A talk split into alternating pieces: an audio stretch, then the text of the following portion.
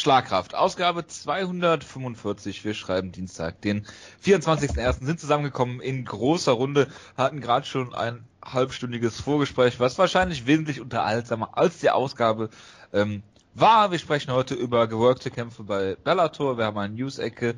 Wir sprechen über äh, die UFC on Fox Show, glaube ich, ist es nächsten Samstag. Ich begrüße den Martin Schulz, diesen Podcast, zu meiner Linken, den Jonas. Servus, Servus und Jojo, ich, ich danke dir sehr, dass du freiwillig äh, das Feld geräumt hast für mich. nee, das war ja der Wutke. Äh, der Sigmar Gabriel, diesen Podcast, zu meiner Rechten. Ach so. Der Wutke. So. War Sigmar Gabriel zu der Rechten von äh, Martin Schulz? Das hätte ich jetzt äh, nicht so äh, gedacht. Das ist, Aber ist in Ordnung, ich bin gerne der Pop-Beauftragte dieses Podcasts. Genau, liebe Genossen, wir starten direkt in Medias Res. Ich habe natürlich nichts von Bellator gesehen und behaupte einfach mal, es war schon ein sehr geworkter Kampf ähm, in bester Mark Coleman äh, äh, Pride-Manier. Ist das korrekt? Ja, Wutke, was, was willst du denn dazu sagen? Das ist doch das Thema, was die, was die Welt bewegt hat. Ich habe bis, heute hab bis heute nicht verstanden, warum Leute glauben, das war ein geworkter Kampf. Ich habe, ich habe, ganz ehrlich, ich habe wirklich grundsätzlich nicht verstanden, warum Leute darauf kamen oder kommen und das ernsthaft glauben und das verteidigen. Denn Hardy hat sich jetzt darüber lustig gemacht, dass Leute das auch geglaubt haben, dass er das ernst gemeint hat. Aber es gibt da Leute, die verteidigen, die verteidigen einen Standpunkt ja bis heute noch. Ich, ich Natürlich hat Dan Hardy das nicht ernst gemeint. Klar. Und ich sitze hier die ganze Zeit so und denke, warum soll das ein geworkter Kampf gewesen sein? A, würde ich mal vermuten, dass Tito gegen Jay Sun wäre geworkt und besser gewesen wäre, als das, was wir bekommen haben. Da bin ich mir 100% sicher. Dann hätten sie nämlich ein paar unterhaltsame Dinge eingebaut und nicht diesen Kampf. Mit Tito Ortiz. noch. Was? Mit Tito Ortiz. Ja klar, ein bisschen richtig gutes Grappling. Ich glaube, dass... Du willst ähm, mit Tito Ortiz versuchen, einen Kampf zu worken. Tito Ortiz hat schon gewrestelt. Aha. Ja, sehr erfolgreich auch. Ja, häufiger mal bei TNA. Es war äh, immer sehr erfolgreich. Warum glaube ich das nicht? Ähm, es gibt dieses wunderschöne Gift, was Jonas auch mal glauben, manchmal immer gerne, gerne postet, von TNA, oh als die wieder zurückkam. Ähm, aber da ja. würde ich natürlich jetzt draufklicken, ne? Ja, also es, ich, was, was die Sache für Bellator natürlich wieder gut gemacht haben. Die Videos vom Kampf waren ähm, großartig. Wenn man mal ehrlich, ich meine, auch gerade die Entrances waren auch wieder perfekt. Weil Shelson kommt nicht einfach zur Musik raus, was natürlich too much fun war, sondern er kommt raus, indem sie vorher. Bei einer Promo. Ja, indem sie vorher seine ganzen Promos zusammenschneiden mit ein paar Bildern von ihm und es endet wirklich mit so einem fast politischen Bild von ihm, wo er einfach so grinsend sitzt und sagt, dass er, dass er, was hat er gesagt, American Gangster oder was, irgendwas sagte von sich selber. Es war ähm, ein Hochgenuss und das ist, das ist, wofür ich Mixed Martial Arts schaue. Solche Entrances, solche ähm, solche also, also Charaktere, also, das, ist, das, ist, das ist der Sport, den wir lieben. Und Tito und Tis kam natürlich jetzt zu einer typischen, ähm, es gab den ja, Pledge of Allegiance. Das wollte ich gerade oh, sagen. Das ist das. Das, das ist. Das ist das, wofür ich MMA gucke, ja. Erstens mal, dass Tito bei den Wayans mit Make America Great Again Hut äh, auftritt. Leute, geht doch einfach in eine amerikanische Highschool, habt ihr jeden Morgen in Pledge of Allegiance. Und dann, und dann zweitens kommt wieder diese, diese Kinderstimmen, die so klingen wie aus so einem Horrorfilm die dann die Allegiance plätschen. Tito Ortiz kommt raus mit der amerikanischen Flagge in der Mitte, flankiert von zwei mexikanischen Flaggen. Und weil, natürlich äh, auch Donald Trump auf den, auf den als Trump repräsentiert. Ja, genau, genau. Und auf dem Video war natürlich die amerikanische Flagge ganz groß zu sehen und an den Seiten war die mexikanische Flagge wieder, klar, wie du auch schon gesagt hast. Und er kommt mit Soldaten raus oder mit irgendwie dieser, ich weiß gar nicht, was äh, ich dachte, er kam mit seinem Kind einfach raus. Ja, aber die, die standen unten, die Soldaten standen später dafür. Soldaten! Stand unten, nein, es waren unten Soldaten. Es waren unten Soldaten. Denn nachdem Tito Ortiz ja die Halle betreten hat mit seinem Sohn und mit der Flagge und all sowas, und die waren alle im, im Käfig bereit, wurde natürlich noch die Nationalhymne gesungen. Natürlich. Das hat Bellator extra zurückgebracht. Sie sagten, was fehlt beim MMA noch? Genau, Nationalhymne. Das haben wir noch verpasst. Und natürlich das Wichtigste, das fehlt noch bei Tito Ortiz T-Shirt ist natürlich auch, dass er ein T-Shirt hat, worauf steht Respect und natürlich Maga. Achso, ich ja. dachte Respect Dana is my bitch. Nein, nein. Das sind ähm, zwei Sachen, Maga und Respect, die passen zusammen wie äh, Faust aufs Auge. Entschuldigung, Kraft- Tito Ortiz ist ja. ein sehr, ähm, ist ein Mensch, der sehr viel Respekt verlangt. Und Gut, sehr, dass du dich und- dafür entschuldigst im Vorhinein. Ja klar, also Tito Ortiz ist eine beeindruckende Persönlichkeit. Und dann hatten sie einen Kampf, wo Chessan einen, einen, äh, perfekten ähm, Takedown versuchte, den Tito Ortiz ähm, mehr oder weniger abfang, abfing. Und dann gab es Grappling. Und man sah, dass Chessan sich sehr mit Grappling auskennt. Er ist ja auch Submission Underground Chef und es war halt. Hat man das gesehen, Es ja. war absolut perfekt. Er hat zeitweise einen ähm, Anaconda-Weiß versucht. Ja, er hat auch eine Guillotine aus der Halfguard versucht. Das war ein Traum. Er hat einen, einen Darth Choke versucht. Und dann hat er also er hat ja wirklich, er wurde ja relativ leicht zu Boden genommen und dann, und dann hat er Guard gepullt, Halfguard gepullt mit einer Guillotine und dann dachte ich mir, ja, okay, läuft, läuft für ihn.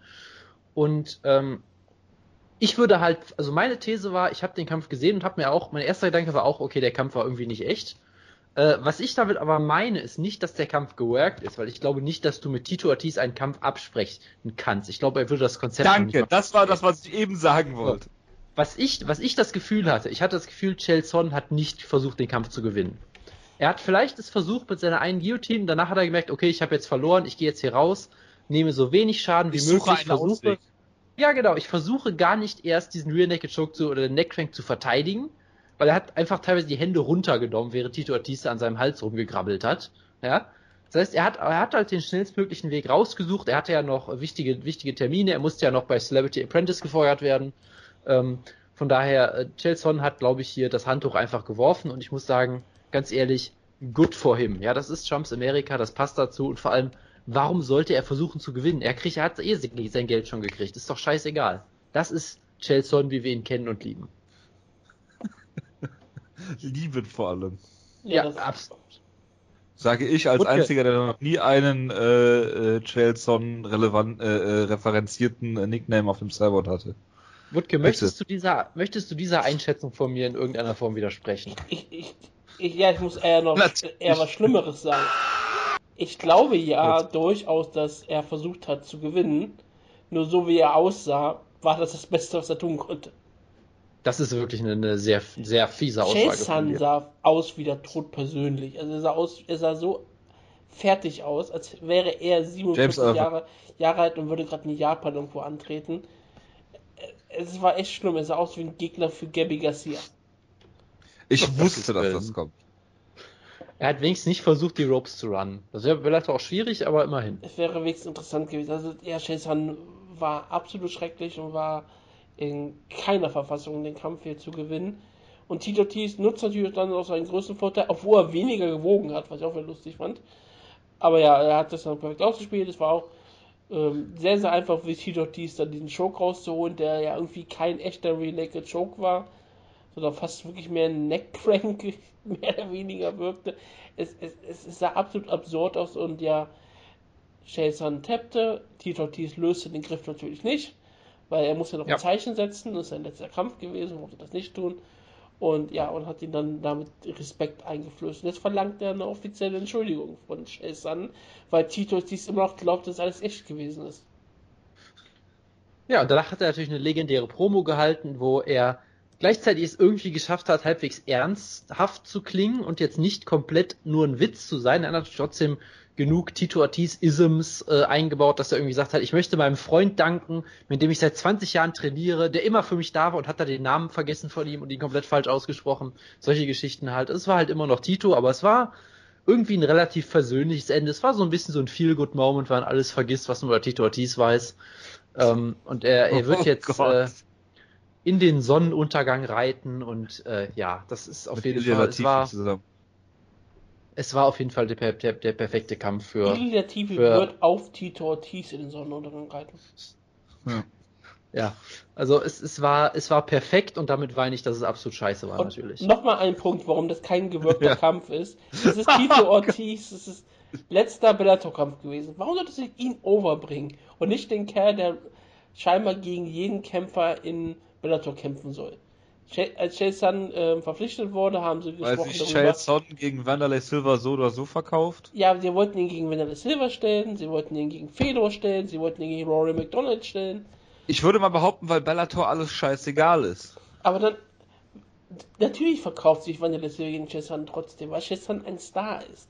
Aber ähm, warum solltest du trotzdem ihn noch etwas schlechter darstellen? Wer sagt denn, dass Bellator das was mit dem Work zu tun hatte? Ähm, ich glaube, ich könnte mir vorstellen, dass Chesson spontan mal ein Work macht. Aber wie gesagt, nicht mit Tito Ortiz ohne Hilfe, dass man Tito Ortiz nicht einweist, dass er auch genau das tut, was er tun Dass man. Tito Ortiz nicht einweiht. Ja. Obwohl, das könnte ja so. Das könnte, also wenn wenn wenn es ein Work war, ne? Dann könnte es durchaus die Sache gewesen sein, dass Bellator und Chase Sun sich entschieden zu haben, es zu worken und es Tito Ortiz nicht gesagt haben. Ja, ganz ehrlich, das würde mich null überraschen. Es würde zu Scott Coker passen, es würde zu, zu Chelson passen. Der hat gesagt, hey, dafür krieg ich dann 50.000 mehr. Alles klar, machen wir. Passt. Und Tito Ortiz kann sich froh sein, nochmal einen schönen Sieg gefeiert zu haben. So Wäre natürlich aus. super gewesen, wenn er Chelson brutal ausgenockt hätte. Das kann nicht passieren. Aber Wutke, ich habe eine Frage für dich.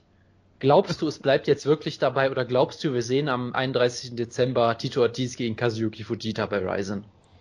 Ich glaube nicht, dass Tito Ortiz jemals nach Japan äh, gehen würde, Sieht? um einen Kampf zu haben. Ich glaube nicht. Ähm, nee. Willst du, also, also meinst du damit, wir sehen Tito Ortiz gegen Kazuyuki Fujita bei Bellator? Du hast mich mir eher vorstellen, nur glaube nicht gegen Katsuki Fujita.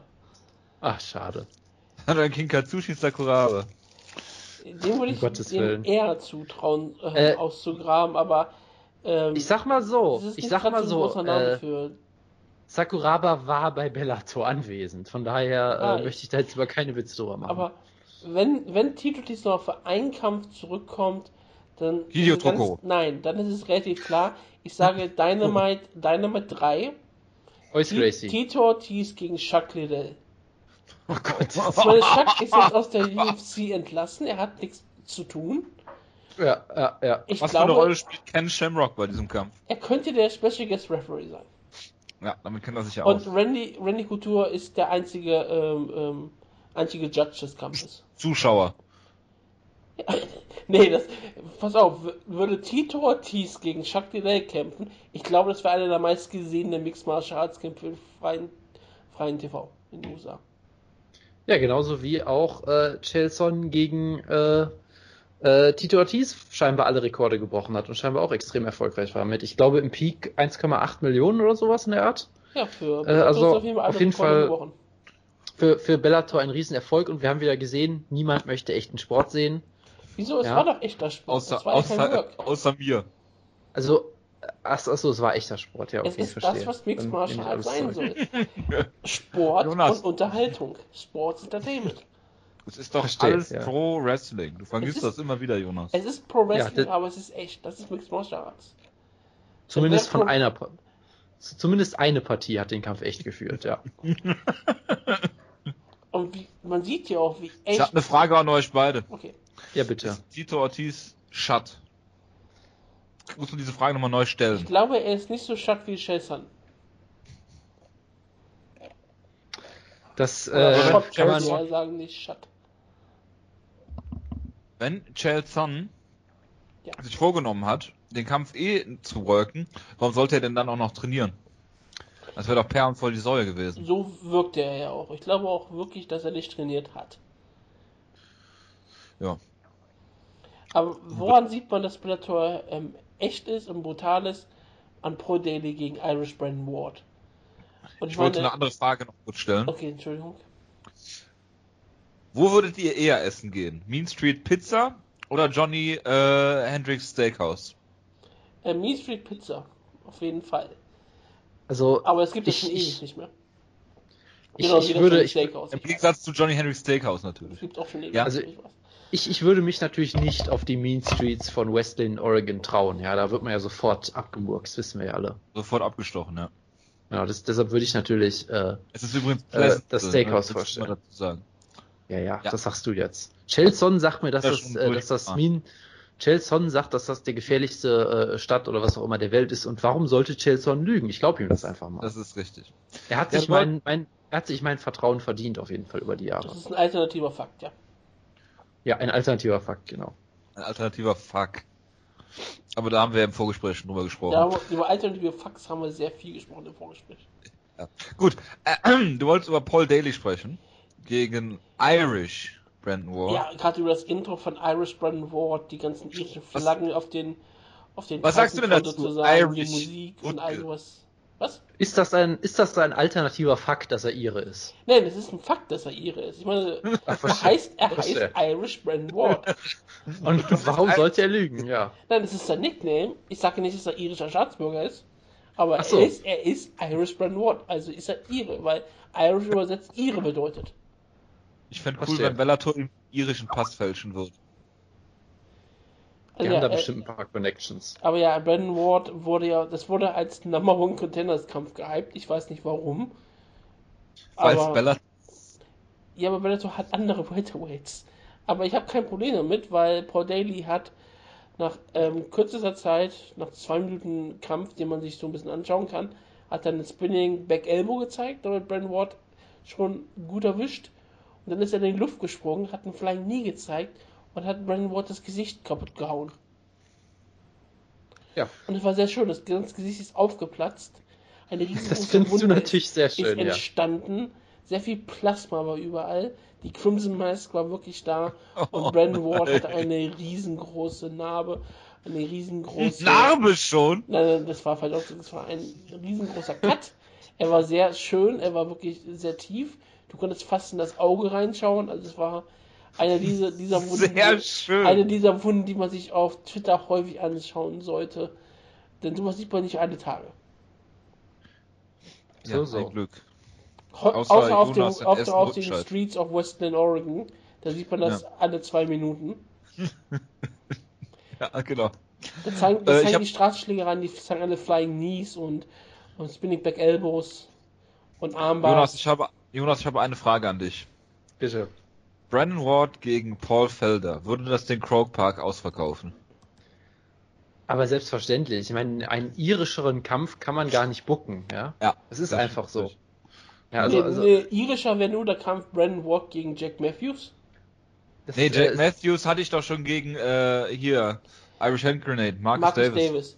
Das ist Gerade Marcus gut, Davis also- könnte gegen Brandon Ward kämpfen, die sind nicht beide ich, Welterweights gewesen? Oder war. Ich- nee, Marcus Davis war Lightweight, ne? Ich sag dir eins, ja, also äh, Mark es Davis war ja war immer, es war ja immer unwahrscheinlich, dass sie überhaupt in den Croke Park kommen, weil es dann doch sehr viele Bestimmungen gab, die dagegen sprechen. Aber ganz ehrlich, für Conor McGregor würden die es nicht machen, ja, aber für Irish Brand Ward gegen Irish Paul Felder würden sie die Gesetze umschreiben und sagen, nein, ihr könnt da auch mitten in der Nacht promoten und sowas, ist alles kein Ding. Für Ja. diesen Kampf auf jeden Fall. Würde eh Weißt du, in, in Irland wird dann eine neue Zeitrechnung äh, gemacht, ja. die Dann dann direkt mehr still steht. es ist dann nicht mehr BC und, und AD oder sowas, es ist dann vor Paul Felder gegen Brand Ward und nach Paul Felder gegen Brand Genau. So läuft das dann.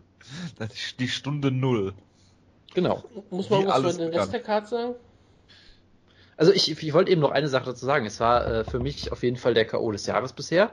Sagt jetzt natürlich noch nicht so viel aus, aber es war wirklich unfassbar spektakulär. Gerade diese Combo ähm, mit dem Spinning Elbow noch vorher. Und ich meine, Paul Daly ist ja jemand, der ist bekannt für brachiale Knockouts, aber jetzt meistens eher mit, mit seinen berüchtigten linken Haken und nicht so. Und gerade Paul Daly wirkte auch so ein bisschen auf dem absteigenden Ast, hatte ich immer so das Gefühl, dass er nicht mehr ganz so auf der Höhe ist, Ja, nicht gut, mehr Brandon ganz Ward so. ist ja auch nicht wirklich gut, ne? Muss man ja auch Also- dazu sagen. Also bitte, Brandon Ward ist ein aufstrebendes Talent ohne Ende. Ja. ja, ja, klar. Ne? Also äh, es war traumhaft gemacht. Es war, es, war, es war traumhaft gemacht. Vor allem auch Brandon Ward ist einfach immer unfassbar unterhaltsam, wie er rauskommt, seinen komischen irischen Death Metal mitsingt. Ja, und dann gab es ja auch diese tolle Szene, dass er ähm, Paul Daly nach wenigen Sekunden zu Boden genommen hat eigentlich, nach dem abgefangenen Kick, und dann einfach wie Mirko Krokop zu besten Zeiten sich umdreht, sagt hier, komm, steh auf, ich will mit dir striken. Ja, dann einfach mit Paul Daly striken will, wird dann sofort von einem, einem Haken getroffen, denkt sofort, oh, das war eine scheiß Idee, ich versuche mal Takedowns und wird dann trotzdem ausgenockt. Es war einfach nur traumhaft. Ähm, ja. Was wollte ich jetzt noch sagen? Paul Daly gegen MVP, Jonas? Das war, boah, das war auch so toll, wie sie wirklich die ganze Zeit die Kommentatoren versucht haben, die beiden zu vergleichen und gesagt haben, hey, hm, Beide sind hier, englisch und beide sind schwarz. Hier gab es ein Flying Knee, Flying Knees, hatten wir das nicht? Ah, da gab's ja was. Hm, ja, Mensch, fändest du es nicht toll, Jimmy Smith, wenn die beiden mal gegeneinander kämpfen würden? Wäre das nicht geil? Und dann also finden sie die ganze Zeit darüber an.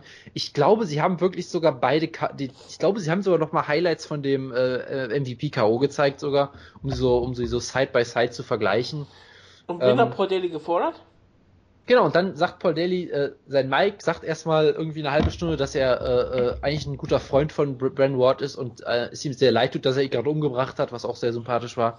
Und dann meint er, ich möchte gegen einen großen Kämpfer, ich möchte gegen Roy McDonald kämpfen, ich werde dich zerstören, du kannst gar nichts, so nach dem Motto. Also sehr äh, aggressiver Callout gegen Roy McDonald, der glaube ich so das schlechteste Matchup ist, was man sich vorstellen kann. Ja, der- der Der, der, der sich auch darüber totgelacht hat, glaube ich, auf Twitter. Ne? Genau. Und dann das Geilste war wirklich immer noch, was passiert nach dem Kampf? Paul Daly gibt das Mikro ab und die Kommentatoren, ja, er hat gerade einen Kampf gegen Roy McDonald gefordert, sehr interessant. Aber wie würdest du denn einen Kampf gegen Michael Venom Page sehen? Das fände ich ja auch sehr interessant. Also, die haben einfach alles, was er gesagt hat, komplett no gestellt und gesagt, nein, lass uns bitte nur über diesen MVP-Kampf reden. Ja. Es war großartig. Es war, äh, ich hatte wirklich das Gefühl, dass Scott Coker da Vince McMahon-esque die ganze Zeit ins Mikro geschrien hat, nein, MVP-Kampf, MVP-Kampf, redet, redet über MVP die ganze Zeit. Und dann waren sie halt gezwungen, das zu machen. Es war traumhaft. Apropos traumhaft, äh, Ja. der, der Gracie, der so obskur ist, dass ich seinen Vornamen schon wieder vergessen habe, Halleck. äh, Heimel, He äh, Halleck, Ja. hat gegen Hisaki Kato gekämpft. Der Kampf war nach allem, was ich gehört habe, eine unfassbare Katastrophe. Was weil, eine größere äh, Katastrophe als die Bezahlung der Metamoris-Kämpfer? Ich vermute schon, ja. Also, man hat halt gesehen, Hisaki Kato hatte scheinbar riesen Schiss äh, vor, vor dem Grappling des Gracies. Und der Gracie hat natürlich riesen Schiss vorm Striking, also ist einfach nichts passiert. Und Hisaki Kato hat äh, Gracie Frontkicks gezeigt, als wäre es irgendwie 1993 oder so. ja. Ich habe es eine Minute lang geguckt, wirklich. Es war wirklich toll, weil er hat wirklich teilweise einfach den Fuß, das, das Knie so gehoben, ist dann einen Schritt nach vorne gesprungen und hat wieder mit dem Fuß so auf den Boden gestampft. Also wirklich wie so ein, wie so ein Pro-Wrestler, der äh, einfach mit dem Fuß auf, den Bo auf die Matte stampft, damit man denkt, dass er jemanden wirklich getroffen hat oder mit der Sound macht oder sich so auf den Oberschenkel Das ist natürlich, das ist natürlich clever.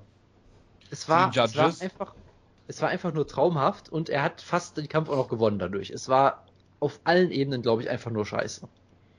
Was sagt äh, Shinya Aoki dazu? Äh, zu wenig Buttscooting, sagt er dazu. Achso, okay. Zu wenig Dropkicks. Das äh, sowieso, ja. Aber sonst. Ja, und dann und dann gab es noch den Kampf zwischen Derek und Derek und äh, Derek hat gewonnen. Das und es gab noch äh. Emanuel Sanchez gegen Georgie Karahanien, wo Emanuel Sanchez eine Majority Decision gewonnen hat. Was scheinbar ein sehr wichtiger Kampf in der Featherweight Division war. Jonas, du willst da bestimmt noch sagen, dass King Kevin Casey in seinen letzten acht Kämpfen 2, 2, 2 und 2 ist. Stimmt, das ist eine sehr geile, sehr geile Statistik wieder genau. Zwei Siege, zwei Niederlagen, zwei Draws und zwei No Contests. Und ganz ehrlich, ja, Kämpfe gewinnen kann jeder, ja, aber so ein Rekord, den, den schafft nur der König selber, den schafft nur King Kevin Casey. Das ist eigentlich das wahre Beeindruckende für mich. du, und was sagst du zu Shinzo Maschida? Äh, er hat einen sehr lustigen K.O.-Sieg gefeiert. Mehr weiß ich dazu aber auch nicht. Es war mit Cheetah-esque. His precision was really precise. Ich bin mir sicher, dass jetzt die Machida-Ära anfängt. J. Oh. Ah. Ah! Liebe Gemeinde, auch an diesem heutigen heiligen Dienstag, dem 24.01., begrüße ich Sie natürlich für ein weiteres Kapitel aus dem heiligen Buch von Ronda Rousey, zur Kämpferin geboren, mein Weg an die Spitze der Mixed Martial Arts. Und heute sage ich euch, lass andere nicht für dich entscheiden. Ich hatte einmal eine Teamkameradin, der der Trainer immer sagen musste, was sie tun sollte. Sie konnte diese Anweisung fast fehlerfrei ausführen. Das Problem war aber, dass sie nur so gut war wie derjenige, der sie trainierte und wie der Input, den sie erhielt. Meine Mom schickte mich immer absichtlich ohne Trainer zu trainieren. War ich auf der Matte, musste ich für mich selbst denken. Gab es eine falsche Zählung, war niemand da, um die zu korrigieren. Wurde gegen mich entschieden, legte niemand für mich Widerspruch ein. Ich musste es einfach besser machen und nochmal machen.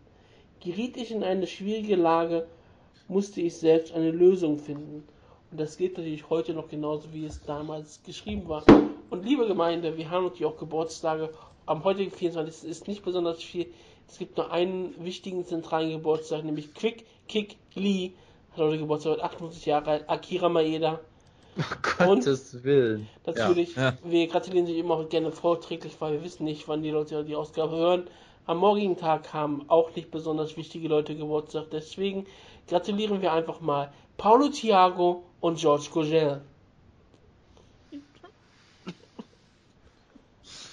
Das ist aber wirklich mau diesmal. Ja, ich kann ja auch nichts dafür. Zu Recht. Ich, ich kann ja mal Das. Segment finde ich auch immer mau. Das, das findest du, aber das finden, finden unsere Hörerinnen nicht. Denn Ja. ich meine, hätten, äh, wenn wir einen Tag später dran hätten, wir nämlich am 26. Januar, hätten wir wenigstens schon mal Dan Bobic. Das hätte jetzt auch nicht viel besser gemacht. Ich glaube auch nicht, dass es so viel besser wäre, ne? Chico Reit, sich, reizt, oh. Drei News-Ecke. Mighty Mouse ist schwarz, sagt Tyron Woodley. Jonas. Das ist eine sehr kontroverse Aussage auf jeden Fall. Ja. Nein, also wir, wir müssen da mal etwas, äh, äh, äh, das Ganze äh, etwas besser erklären noch. Nein. Ähm, doch, Kontext. auf jeden Fall. Auf jeden Fall. Tyron Woodley ist aktuell auf einem richtigen Run, Und wo schwarz. er eine, eine schockierende Nachricht entdeckt hat, nämlich, äh, dass, dass er schwarz ist, das ist richtig. Und Das hat äh, äh, Northcutt gesagt, nach dem Training. dass Sage Northcutt sieht keine Hautfarbe. Ja? So. He, he doesn't see color. ist der Also farbenblind? Ja, in vielerlei Hinsicht ist er blind, glaube ich. Nein, also, ähm, ja, Tyron Woodley hat diese, diese schockierende Erkenntnis gemacht, dass äh, äh, Schwarze in den äh, Vereinigten Staaten anders behandelt werden als Nicht-Schwarze oder Weiße zum Beispiel auch. Das ist eine, eine schockierende Ansicht, ich weiß. Was nochmal? Und, Nicht, ähm, ich kann ja schon jetzt nicht mehr folgen. Ja, okay. Tyron Tyron Woodley hat erkannt, dass es so etwas wie Rassismus gibt und redet Nein. darüber. Und MMA-Fans sind erschüttert und erzürnt darüber. Und äh, es gibt natürlich sofort äh, lauter Parodie-Accounts und so weiter und so fort. Ja, Und, er ist hervorragend. der hat, man- der Parodie-Account hat schon gepostet, dass äh, der UFC-Präsident ja auch Dana White heißt. Das Ja, genau, kann also kein das Zufall sein. Nee, nee, das ist, das ist schon, äh, das, das ist schon äh, äh, krass auf jeden Fall. Ja, da, da, da öffnet einem das schon die Augen, wenn man das so erkennt. Nee, also mal, mal ganz ehrlich, er hat halt viele Sachen gesagt in dieser Hinsicht. Ähm, viele davon, die meisten davon sind eigentlich relativ äh, äh, ja, selbstverständlich, wo man denkt, ja, natürlich. Ähm, und es ist halt immer interessant, was für ein Backlash es dann immer für solche Sachen gibt. Ja, Ein Äh, Schwarzer darf seine. Meinung nicht offen sagen. ge getroffene Hunde bellen und sowas in der Art, ne?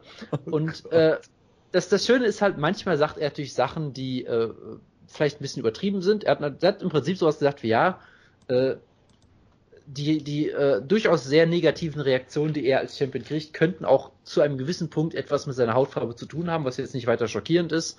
Äh, was natürlich Leute immer verstehen als der einzige Grund, warum Leute Tyron Woodley ausbuhen, ist, dass er schwarz ist, was er, glaube ich, so nicht gesagt hat. Was ich bin mir natürlich auch Quatsch wäre. sicher, dass äh, Joseph Benavides absoluter Superstar wäre, wenn er äh, Flyweight-Champion wäre. Der ist ja auch, der ist ja auch äh, äh, so ein verkapp, verkappter Mexikaner, das zählt auch nicht so richtig. Ach so, okay, wen haben wir denn Weißes in der Flyweight-Division? Ja, niemand, das ist das Problem daran. Nee, das Ich glaube Problem ist, dass die einfach äh, eine Handbreit größer als ein Toastbrot Pass auf, sind. Das nein, ist das Moment. Moment. Zack Mikowski. Ja, Zack Mikowski, der ist sehr, der ist sehr weiß, ja. Der ist, äh, der Der ist ein absoluter Draw auch. Das Der muss ist, der halt ist fast sagen. schon, der ist fast schon durchsichtig. Das ist ein sehr schönes Beispiel. Nein, ähm, und er hat dann halt so diese, diese, Gucci diese, diese Reis. Ian McCall ist ihre, hallo? Besser geht's doch gar nicht. Irish Also, ja. McCall. Und, und Ty Woodley hat dann halt diese natürlich etwas absurde Aussage gemacht, so nach dem Motto, wenn Mighty Mouse weiß wäre, wäre der größte Star in der UFC. Ich weiß nicht, ob er einfach mittlerweile nur noch Leute trollt oder was. Das fände ich auch sehr unterhaltsam. Gab es natürlich ähm, hätte auch Sagen wir mal- Twitch-Follower, wäre er weiß. Große, äh, äh, äh, große Entrüstung darüber, was natürlich auch stimmt. Ich meine, die Aussage ist natürlich in der Form Quatsch, das weiß er auch selber. Ach, Aber ähm, dass, es, dass, es, dass, dass es da gewisse Faktoren gibt, die da eine Rolle spielen, ist, glaube ich, jetzt wenig kontrovers. Aber gut.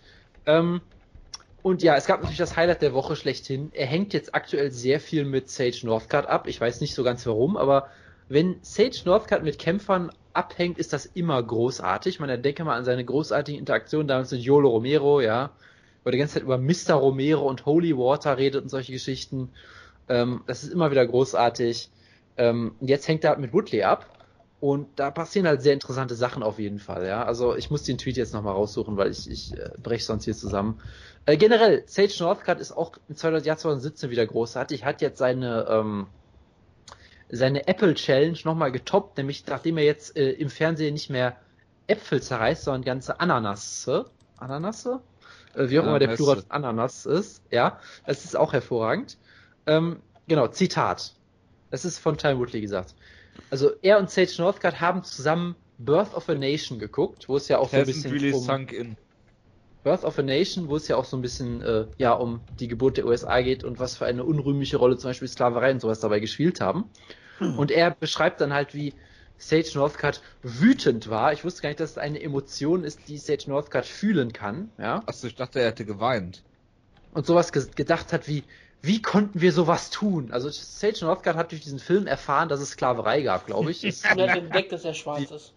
Die Lektion, die bei mir... Also, er ist Texaner. Es würde mich nicht wundern, wenn er jetzt noch Sklaven hätte zu Hause. Äh, das, also bei, bei, bei, seinem Vater würde mich sehr weniges wundern, das, ist, das stimmt, ja. Er ist Texaner, er ist nicht aus Mississippi. Genau. Und äh, ja, von daher äh, sehr interessant. Sage Northcutt ist ab sofort woke, was ich sehr schön finde. Und ja, immer wieder unterhaltsam natürlich. Ich habe auch wirklich festgestellt, dass auf den Twitch von Demetrius Maltesmos Johnson er trotzdem Tipjar hat, weil er das braucht. Tja, wenn er weiß wäre, bräuchte er das nicht. Ja, das ist, richtig. Das, das ist ganz klar. Und er wäre mit Sicherheit auch ein Star. Whitey Mouse. So. Gottes Willen. Gottes Willen. Äh, Mike Goldberg war gestern zu Gast bei Ariel Havani. Da treffen natürlich zwei absolute Schwergewichte äh, der MMA-Presse aufeinander. Und Mike Goldberg äh, war ein bisschen angepisst, weil Dana White ihn nicht mal angerufen hat. Und da muss man halt sagen, wenn du so lange mit der UFC zu tun hast und in den letzten zwei Wochen Dana White mehr Kontakt zu Tito Ortiz hatte als zu dir, sollte einem das Gedanken machen, oder? Äh, zu denken geben. Sollte man ähm, sich. Ja, doch, vermutlich, vermutlich. Gut. Wollen wir nochmal darüber reden, dass Mike Goldberg ein absoluter furchtbarer Kommentator war, aber der Abschied von der UFC einfach nicht standesgemäß oder ihm würdig ist eigentlich? Ja, ich hoffe sehr, dass Bellator das einzig Richtige tut und ihn verpflichtet. Und ihn zur World Series of Fighting schickt.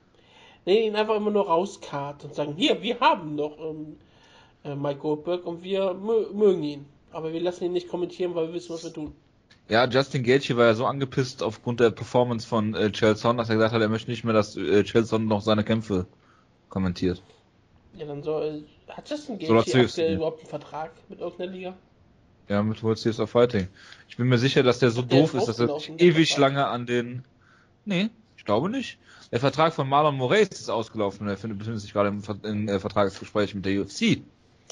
So, jetzt wird's interessant. Jetzt kommt ihr. Ja, also wenn Marlon Moraes in die UFC kommt, wäre das natürlich großartig. Er hat ja einen Kampf, glaube ich, gefordert gegen Jimmy Rivera, was auch eine super Ansetzung wäre, der ja gerade auch einen neuen Gegner sucht. Das wäre traumhaft. Äh, ja, ich weiß nicht, was ich da sonst jetzt noch zu sagen soll. Wäre super und ich, ich äh, freue mich drauf, aber ich bin mal, ich bin mal vorsichtig optimistisch und äh, äh bin mal gespannt. Gut, dann haben wir noch Frank wollen, wollen wir noch ganz kurz, wollen wir noch darüber reden, dass äh, Errol Helvani äh, nach seinem großen Breakdown, wo er erklärt hat, dass die UFC ihn bezahlt hat, natürlich wieder zum Journalisten des Jahres nominiert wurde. Ich weiß nicht, ob er gewonnen hat mhm. oder ob das schon soweit ist. Und dass der Journalist des Jahres jetzt ein Pay-per-view-Interview mit Conor McGregor macht demnächst, dass er dafür nach Manchester fliegt, ihn interviewt und du kannst dir das dann für 5 Euro als Pay-per-view kaufen oder so. Das ist doch schön. Und Justin Gaethje ist Free Agent aktuell.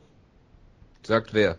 Topology? Nein, das sagt ähm, die ganzen Medien, bevor der Kampf losgegangen ist, zum Beispiel MMA Fighting, sagten, dass sein Kampf gegen Joro Serafino im Dezember 31. Wer? Den, den Gegner, den er Titel verteidigt hat. Ah, okay. ähm, das wäre sein letzter Was ich Kampf. bei der Zone live gesehen habe. Das war sein letzter Kampf auf den laufenden Vertrag, genau wie bei Marlon Moraes. Okay, schau an. Michael Bisping ist noch bis Mai verletzt wegen einer Knie-OP. Was mir natürlich wieder mal ein bisschen mehr Zeit gibt, äh, den Kölner Dom aufzusuchen, um eine Kerze anzuzünden und Inoebo reinzuritzen. Es, es wird auf jeden Fall langsamer Zeit, Jojo. Es wird langsam zur Farce. Ja. Ich habe gesagt, ich mache es vor dem Kampf Bisping gegen Romero. Und du hast gesagt, du machst, du machst es, nachdem die Drogentests äh, rauskommen, die scheinbar einfach nie rauskommen werden. Was ja, siehst du, deshalb könnte ich natürlich sagen, äh, ich mach's gar nicht. Aber da ich ja ein ehrenwerter äh, Mann bin, äh, mit Betonung auf Mann, ähm, habe ich gesagt, ich mache es vor dem Kampf, äh, weil es bringt ja auch nichts. Jonas, göttlicher Beistand, so ein halbes Jahr vor dem Kampf, bringt dann natürlich im Endeffekt auch gar nichts. Ich finde es auf jeden Fall gut, dass YOLO, äh, YOLO und Versteher ist ja gesagt, Michael ist kein Problem, ich liebe dich immer noch, ich bin bereit auf dich zu warten. Hashtag Inuevo. Das, das ist ein Versteher. Das ist ein smarter Kerl. Der lässt sich nicht auf. Irgendjemand außer Hiolo Romero dieses Hashtag? Ich ständig. Ständig. Na gut. In, in jedem meiner Tweets, ich schreibe dann sowas wie, ich bin heute in einen Hundehaufen getreten, Inuevo oder sowas in der Art. Das, das, das, kann, das kannst du in jedem Kontext benutzen, ja. Das ist immer angemessen. Stimmt natürlich, um Himmels Willen. Entschuldigung. So, ähm, Kampfansetzung. Johnny Hendricks gegen Hector Lombard. Ja, das ist auf jeden Fall, wenn. Johnny Hendricks, ich sag mal so, wenn Johnny Hendricks weiterkämpfen will im Middleweight, dann äh, ja, viel Spaß.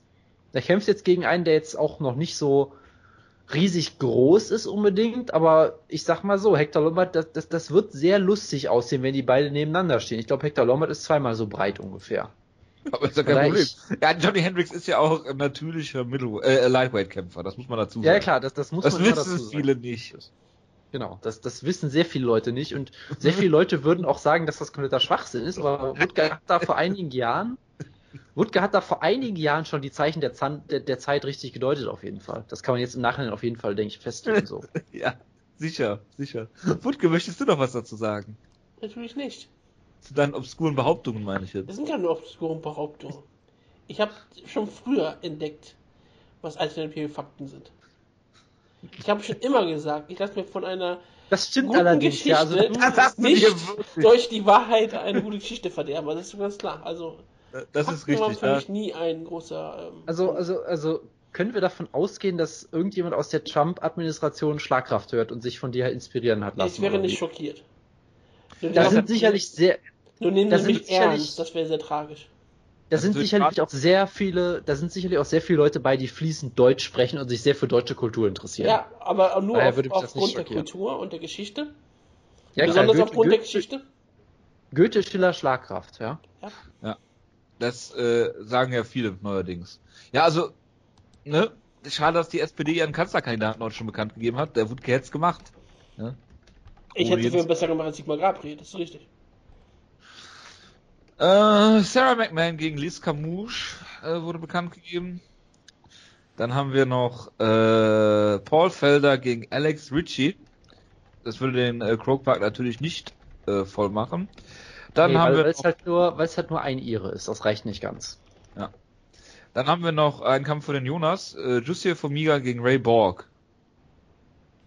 Das ist ein traumhafter Kampf. Yay Flysinn, wie ich jetzt einfach immer weiter sagen Ja, werde. leise. Nee, aber was ist ein traumhafter Kampf? Der Es ist, ein, es ist, ja, es ist ein, ein sehr gefährlicher Kampf auf jeden Fall für Ray Borg, weil er ja diese Scrambles liebt, diese, dieses aktive Grappling und da ist niemand, glaube ich, besser im Flyweight drin als Jussier Formiga. Von daher, es würde mich ganz ehrlich bei aller Liebe null schockieren, wenn Jussier Formiga einfach 15 Minuten lang mit ihm Rucksack spielt und den Kampf gewinnt. Äh, deshalb ist es eine große Herausforderung für Ray Borg. Da siehst du halt auch, dass so ein bisschen der Mittelbau im Flyweight fehlt. Ja, weil er hat jetzt ein paar gute Siege gehabt und kämpft jetzt sofort gegen Formiga, der, glaube ich, Top 5 ist oder sowas in der Art. Äh, schwierige Herausforderung. Ich habe natürlich trotzdem großes Vertrauen an Ray Borg, aber, aber harter Kampf äh, könnte sehr, sehr gute und sehr unterhaltsames Grappling werden. Es äh, ist natürlich auch keine Schande, in einem äh, Renaked Choke zu verlieren. Das haben wir Äh, jetzt gegen, schon öfter gegen, ge gegen Jussier Formiga auf jeden Fall nicht, nein. Äh, äh, Jonas ist Ausgabe 245. Und was du danach in den äh, Gruppenchat geschrieben hast, das würde ich jetzt unkommentiert äh, äh, das- hier. Das ist jetzt mein alternatives Faktum, dass wir Ausgabe 244 schon wieder haben. Äh, okay. Dann ein Kampf, äh, der mir natürlich das Herz bricht, ist Chris Whiteman gegen Gegard Mousasi. Zwei Kämpfer, die ich sehr, sehr gerne mag. Äh, Gegard Mousasi natürlich ohne jede Takedown-Defense. Das kommt äh, Chris Whiteman natürlich entgegen. Äh, bin ich mal gespannt, wie der Kampf läuft. Ach so, Und ich, ich dachte, ich dachte, er bricht dir das Herz, weil Chris Weidman schon wieder verlieren wird. äh, das äh, kann ich mir beim besten Willen nicht vorstellen. Ich kann es mir Ich durchaus schon. vorstellen, aber es ist, es ist ein sehr guter Kampf auf jeden Fall. Ja, ich, Und, äh, ich, ich sag mal so, ähm, es würde und mich ich nicht sag- wundern, wenn Gegard Mousasi natürlich outstrikt, weil er technisch der wahrscheinlich bessere Striker ist. Aber da er natürlich überhaupt keine Takedown-Defense besitzt, äh, siehe den Keith Jardine-Kampf zum Beispiel, ähm, glaube ich schon, dass Whiteman in der. Lage ist, ihn äh, zu Boden zu nehmen. Das sind und- ja jetzt wirklich sehr, sehr alte Kamellen hier. Ja, zu Recht auch. Nee, also es ist, ist ein faszinierender Kampf und du siehst halt auch wieder, äh, wenn du einmal auf diesem Championship-Level-Niveau warst, dann gibt es danach einfach keine einfachen Kämpfe mehr. Wie Gegard Musasi. Ich meinte jetzt Chris Whiteman, aber von mir aus auch der, ja. Wenn du einmal auf dem Dream äh, Middleweight äh, Champion Grand Prix, was auch immer Niveau warst, gibt's keine einfachen Kämpfe mehr, genau. MMA Math, äh, Musasi hat gegen Hall verloren, äh, Whiteman hat gegen Hall gewonnen. Ganz einfach. Der zweite Sieg, äh, der zweite Kampf mit Sieg von Musasi gegen Hall lassen wir jetzt einfach mal weg. Der zählt nicht. Das, das, das, das macht Sinn, ja. Ja, das sind alternative Fakten. So, ähm, dann haben wir noch JDS gegen Stipe Miocic. Ist geplant für UFC 211 in Dallas. Also noch nicht offiziell, aber ich dachte, ich erwähne es einfach mal. Ah, das ist ein Titelkampf, oder? Äh, ja, wenn Stipe Miocic den Titel nicht abgibt bis dahin freiwillig, dann Das, ja. das ist mir gerade nicht so bewusst geworden. Ich habe diesen Kampf gelesen und dachte, ja, okay. Und dann fiel mir gerade so auf, heißt die Miocic Heavyweight Champion? Ja gut, ich meine, JDS hat sich das jetzt nicht wirklich verdient, aber Ja, gut. deswegen warst du der Fakt. Es fällt mir jetzt das wirklich so auf, ja, wie, ach ja, Junior dos Santos. Ja, das macht Ja, Sinn. Der zwar kämpft, diesen- hier, er kämpft hier um eine Chance, um den Titel anzutreten. Und auf einmal kämpft er gegen Stipe Miocic. Um den Titel. Ist doch Vielleicht, geht, vielleicht ist das ja auch ein Number One Contender Kampf für äh, JDS und es geht dann, wenn er gewinnt um den Titel. So wie im Pro Wrestling meistens der Fall ist. Dass du erstmal gegen Ja. den Champion kämpfen musst, ihn besiegen musst und dann kriegst du beim Pay-Per-View den, den Titelkampf. Genau, Er und dann sollte gewinnt der eigentlich Champion. Gegen, er sollte eigentlich gegen und dann Stefan gewinnt- Struve kämpfen. Ja, Ja, aber ist verletzt. Und dann kriegt er Stipe Yes. Miocic. Ja, warum denn nicht ist es Heavyweight, mein Gott? Alter! Jetzt, wir wir müssen das jetzt nicht erklären, warum das so läuft, ne? Ja gut, er hat Ben Rothwell besiegen. Okay, okay. Ich sag okay. mal so, er hat, er hat einen Sieg über Stipe in einem sehr guten Kampf. Das ist, sagt schon, Stipe. doch. Die Performance von JDS war mehr oder minder äh, scheiße. Er hat einen Sieg über ihn. Was anderes habe ich nicht weiß- gesagt. Ich weiß, dass er einen Sieg hat, aber die, äh, JDS war oder ist nach den äh, Kane Velasquez äh, Kämpfen nicht mehr der alte. Und wenn ich mal hier äh, Forums äh, Cyborg äh, äh, User äh, zitieren darf, ich wüsste nicht, wie ein vierter Kampf JDS gegen Kane Velasquez ausgehen würde. Nö, also äh, aktuell sind, ist Cain Velasquez, glaube ich, noch kaputter geworden seitdem. Weiß ich das auch nicht. Aber hätte Das nicht die UFC etwas Intelligentes machen können, hätten sagen müssen, okay, wir, ähm, um ihn zu beruhigen, geben wir den Titelkampf einfach markant. Butke, wenn du sowas fragst, wie hätte die UFC nicht was Intelligentes machen können, dann weißt du die Antwort doch, oder? Ja, okay. Ist richtig. Aber ja, Ja, also- das ist Heavyweight. Ich, ich schaue auch gerade Und- wirklich die Rankings mehr und sage, gut, Ich meine, ich meine, Mark Hunt, nicht, ne? Mark Hunt, der die UFC verklagt, sagt doch jetzt auch, äh, dass er gezwungen wurde, gegen Alistair Overeem zu kämpfen, was auch sehr interessant ist, vertragsrechtlich. Also ich, okay, ich, ich verstehe wirklich immer mehr, warum sie den Titelkampf jetzt hier so angesetzt haben. Der Was ist ja denn mit. Alexei Oleinik? Der hat sich auch einen Titelkampf redlich verdient, auf jeden Fall. Aber Francis Ngannou kämpft doch zum Beispiel. Ja, aber, Aber Alexei- jetzt. Derek Ich mein- Lewis. Ich weiß, es mein- sind genug Alternativen da. Ganz ehrlich, Al- Alexei Oleinik, Johnson ist gerankt. Auf Nummer 14, Alexei- genau wie Olinik. also Oleinik allein aus politischen Gründen passt das jetzt ja auch sehr gut zum aktuellen Klima, dass er jetzt äh, mal Ja. gepusht wird über alle Ja, Maßen. eine, ne? eine Doppelcard am Ende des Jahres. Mit McGregor gegen Nurmagomedov und Olinik gegen Stipe Miocic. Auf dem roten Platz. genau. Genau. Umgeben Ja, dann von einer steht- Militärparade. Ich sag's dir, dann steht Moskau still. Gerade Sibirien wird absolut stillstehen. Ja, es steht auf Der jeden Fall stehen, wenn sie auf dem roten doch- Platz ah, sind. Steht immer still, oder? Was? Das wird auch geil. Wayans im äh, Kreml, was? Ja, im Kreml. Während, während einer Sitzung. Genau. Erinnert ihr euch noch an die an diese äh, boah, die, diese Szene, als Putin wieder gewählt wurde und dann in diesen goldenen Palastsaal so eingetreten ist. So Ja. sind dann die Wayans. So, mit Soldaten werden die dann immer zu den Wayans rauf, raufgebracht, auf die Waage. Genau. Sie werden begleitet von den Wayans äh, von Frank Mir, der eine goldene Kalaschnikow trägt und Ramsan Kadyrov. Und von den besten Prostituierten der Welt. Der trägt eine goldene Kalaschnikow und Ramsan Kadyrov? Ja, Frank Mir ist sehr, sehr kräftig, der kann das. Der hat wieder TT angefangen. Ich möchte das sehen, dass er den trägt. Das, also, ja. Gut. Und Frank mir besorgt bestimmt auch die Katze von Ramsan Kadyrov. Der hat die einfach mitgenommen und versorgt die jetzt in Las Vegas. Genau. Und ich meine, wir wissen ja, Frank Mir bereitet sich vor auf den, auf den vierten Kampf gegen Brock Lesnar oder den dritten oder was auch immer. Äh, 2018, wenn seine Sperre vorbei ist. Von daher äh, wird alles noch sehr interessant. Ich stelle mir gerade vor, wie äh, äh, Frank Mir mit Fedor im Ural irgendwelche äh, Sprints macht, den Berg hoch. Ja. Gut. Kommen wir mal, äh, das ist eine gute Überleitung zu Valentina Shevchenko, ne? Ja. Sie Wir müssen kommt ja auch bestimmt aus Russland. Nee, Ich dachte aus Peru. Ja, genau. Peru Ah, und Kirgisistan. Ja, ist ja Russland. Es war mal Russland, also was immer du als Russland bezeichnen müsstest. Ja, Serientäter und Jojo ist dran. Mhm. Und weil letzte Woche ein Premium-Kampf war, musst du einen Kampf von der Main Card nehmen. Oh nee. Oh ja, Hätte so gerne Nate Marquardt gegen Sam Alvey genommen. bestimmt. Nee, es muss Main Von der, von der Maincard. Also ich schwanke zwischen zwei Kämpfen. Zwischen ähm, ähm, Enguano und Arlovski und Cerrone und Masvidal. Nein, Cerrone Masvidal nicht. Äh, Shevchenko oder Pena. Kannst du nicht abnehmen. Ich nehme den Main Event. Ich glaube, da gibt es eine größere Spaltung. Valentina Shevchenko gegen Juliana Pena. Gut. Nicht Juliana Lima ist gut. ge- Das ist richtig. Gut. Ich würde sagen, dann fangen wir auch direkt mit dem Main Event an. Wer möchte denn anfangen? Wo soll ich anfangen? Der Frauenbeauftragte natürlich. Valentina Wutke. Ich trage hier gerade noch ein. Das macht nichts. So, ich dachte, ich, ich dachte, du googelst gerade, wer das ist oder so. ich, ich, ich google jetzt äh, Valentina Shevchenko, brauche ein bisschen Zeit. Moment, sie hat doch bestimmt ein Profil bei Wikifeed, das hilft uns doch bestimmt weiter. Ich weiß nicht, ob sie ein Profil bei Wikipedia, da kannst du ja gleich nachschauen. Ich muss hier noch Joanna Pena eintragen, ich will es jetzt nicht falsch schreiben. Pena. Warum kann ich das nicht Was? jetzt fett machen? Lass dir Zeit. Jetzt geht's es, Natürlich hat sie, natürlich hat sie ein Profil, du Banause. aber jetzt ist, ähm, warum ist, okay, da muss man gleich, du musst mal in den Serientäter schauen, warum schreibt er über zwei Zellen? Schau mal bitte nach, warum er über zwei Zellen schreibt. Nein. Das ist deine Aufgabe, du bist der Admin.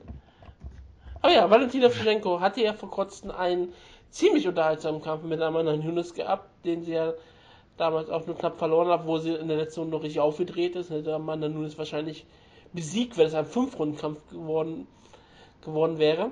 Geworden wäre. Okay, ich bin auch völlig fertig gerade mit der Welt. Aber egal. Also Valentina Shevchenko, interessante Geschichte. Sie ist eine peruanische Kirgisin, wie wir heute schon, häufig schon gesagt haben. Sie spricht natürlich trotzdem perfektes Englisch und sie ist natürlich einen russischen Namen. Deswegen ist sie für den ganzen Markt interessant. Sie trainiert auch bei Tiger Muay ich glaube, gro größteilig immer noch. Und das ist, wo sind die? In Thailand? Ich glaube Thailand, ne? Tiger Muay? Ja. Also sie ist eine Weltbürgerin. Deswegen ist sie eine der Lieblingskämpfer von Jonas, weil sie sich über Grenzen und über ähm, all solche Dinge nichts mehr Gedanken macht, sondern sie ist halt ein, globa- ein globaler Mensch. Und das freut Jonas, das freut mich auch. Sie hat äh, vor kurzem Holly Holm geschlagen, au- auch auf Fox schon. Das ist ihr zweiter Fox-Headliner, das ist ihr zweiter Fox-Headliner sozusagen nacheinander. Also die UFC glaubt, etwas auch wahrscheinlich an ihr zu haben. Natürlich wollten sie mit Holly Holm, dass sie den Kampf gewinnt. Aber indem sie ihr nochmal diesen Kampf geben, nochmal im Main Event, ist das schon eine besondere Sache. Sie versuchen schon, durchaus jetzt Bantamweight neue Stars aufzubauen, weil das brauchen sie jetzt ganz, ganz dringend. Denn Ronda Rousey ist wahrscheinlich weg und kommt nie wieder. Und es ist jetzt relativ schrecklich, dass sie jetzt, ähm, jetzt sehr schnell neue Leute aufbauen müssen, was sie vorher nie getan haben. Was sie auch mit Amanda Nunes bisher auch noch nicht gemacht haben, weil du kannst ja auch in sie Millionen reinstecken, trotzdem, wenn die Leute ihren Namen nicht kennen. Ich weiß gar nicht, wer aktuell Bantamweight Champion ist. Das ist relativ problematisch, aber ja, Valentino Ja gut, du weißt aber auch nicht, wer gerade Heavyweight Champion ist. Das Ich habe wirklich sagen. vergessen gehabt, dass die Millionen Champion Wer ist denn Flyweight Champion? Ähm, Demetrius Martinez Johnson, weil. Siehst du? natürlich- ist Obwohl er schwarz ist, weißt du das. Ja, natürlich. Ich weiß es, Er weil ist, er offen, schwarz es, es ist offensichtlich ein größerer Star als Steve Miocic. Das haben wir Ja. jetzt hier bewiesen, würde ich sagen. Ja, Steve Miocic kommt so high oder kommt Champions nicht her. Verstehe. Achso, ich dachte, du sagst. Kroatien. Er ist Feuerwehrmann, das passt, das Kroatien passt. kommen das sehr passt viele nicht. Champions her. Zum Beispiel der Rising Grand Prix Champion kommt daher. Und Mhm. ich sage Mirko Krokop, das ist einer der größten Champions in der Mixed Martial Arts ähm, Welt. Ja, auch ähm, eine interessante Geschichte ist natürlich Yolanda Pena, eine sehr beliebte Kämpferin bei uns hier im Podcast wegen ihrem Nickname, der wendet zu ihren Wichsen. Was ich, ich immer sagen kann, egal wie häufig, und Jojo fängt immer an, sich zu bepissen, was ich sehr schön finde, dass er sein Fetisch so schon auslegen kann. Sag doch nicht mit Pissen, das hatten wir doch letzte Woche schon. Ja. Glaube wie ist nochmal der Fach? Butke, wie ist nochmal der Fachbegriff Nein, ich dafür? mach's nicht, ich mach's nicht nochmal. Es wimmelt, ich weiß es sogar. Ich werde es nicht nochmal machen. Das haben, dafür müsst ihr die Jojo. letzte Ausgabe hören. Die haben nicht genug Leute Jojo. gehört. Deswegen Jojo, wie hört ist die denn- Ausgabe von letzter Woche. Jojo, wie ist denn der Fachbegriff dafür, wenn du das noch weißt? Nein, nein, nein, nein, nein. Nein, nein. könnt, Ich gebe euch einen Tipp, es klingt wie äh, meine Lieblings-Submission. Ah, ja. Klingt, Alle, alle so, hä, Gogo, was? Gut. aber ja, Peña ist auf einer sehr langen Siegesserie, nachdem sich ja alles, was sie sich im Knie und ihren Bein hätte reißen können, einfach mal gerissen hat. Damals sollte sie schon mal 171 gegen Jessica Andrade antreten. Dann, wie gesagt, diese absolut schlimme Verletzung. Und seitdem ist sie auf einen ziemlich guten Siegessieg. Sie hat Miliana Dudiva in ihren, ähm, in ihren Comeback-Kampf besiegt, Jessica Ai geschlagen, was Jonas erfreut, weil wenn immer Jessica Ai geschlagen wird, dann lacht der Jonas. Und sie besiegte auch Gunn bei UFC 200, also hat sie sich auch diesen Number One Contenders Kampf absolut verdient. Ich bin äh, relativ gespannt auf den Kampf, doch ich bin gesagt, ich finde es schön, dass er äh, auch der Main Event der Karte ist, weil hier geht es wirklich darum, wer fordert Amanda Nunes heraus. Wir kriegen entweder den Rückkauf gegen Shevchenko, Shevchenko hat ihr schon einen richtig starken Kampf geliefert, oder Pena startet noch weiter durch. Ich persönlich glaube, dass Valentina Shevchenko die bessere Kämpferin ist, aber Pena jetzt mit einer, ich glaube, sieben Kampf-Siegesserie oder irgendwie sowas, also nee, nicht sieben Kampf, ich glaube, das ist auf jeden Fall eine sehr, sehr lange äh, Serie, die sie hat, gerade wenn man noch Ultimate Fighter mit zuzählt, die, die Staffel, die sie hat sehr gewonnen, im Finale gegen Jessica Rakosi, also äh, besser geht's doch kaum.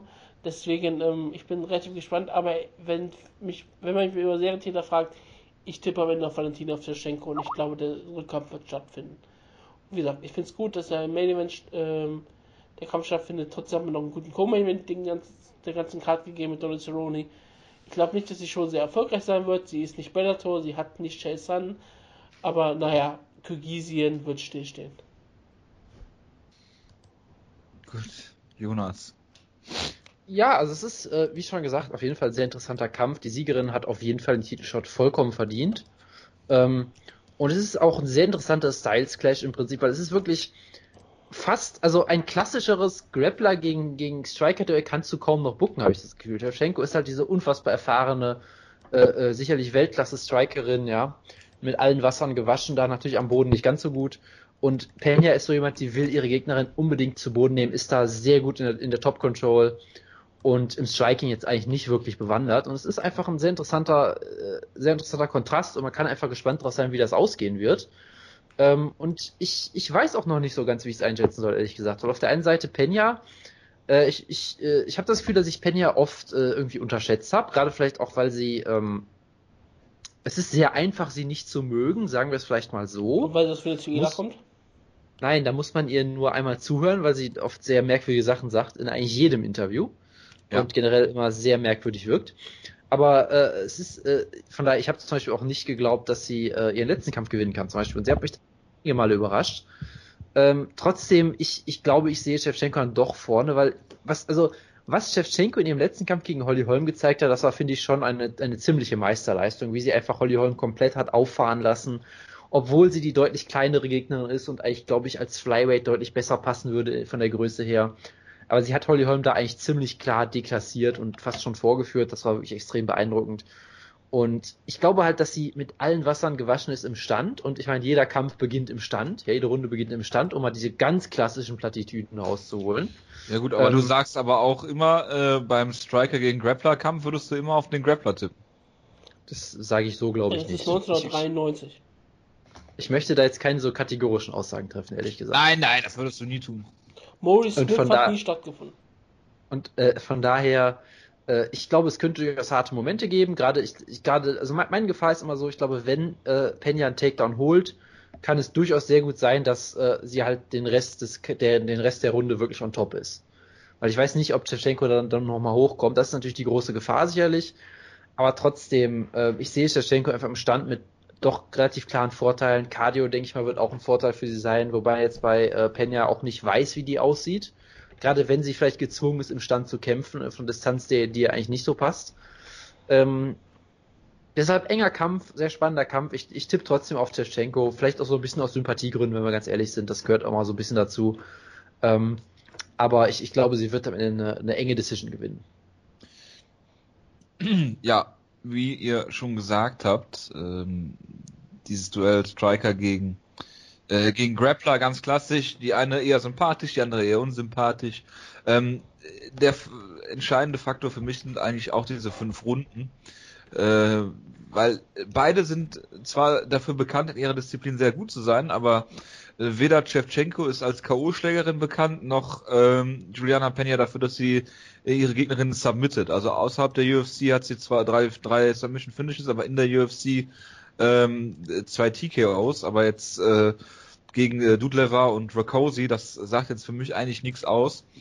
Ähm, dass sie natürlich am, äh, am Boden eine sehr, sehr kontrollierende äh, äh Kämpferin ist, die eine gute Top-Control hat, oder eine sehr gute Top-Control, ähm, braucht man nicht drüber zu reden. Aber ähm, Chevchenko hat im Grappling eigentlich ähm, ähm, gegen Sarah Kaufman schon sehr gut ausgesehen, wo sie sich überrascht hat.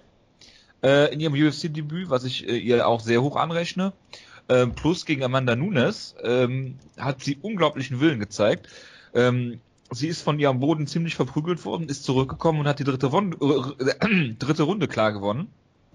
Und äh, Holly Holm dann in ihrer eigentlich äh, stärksten Disziplin geschlagen.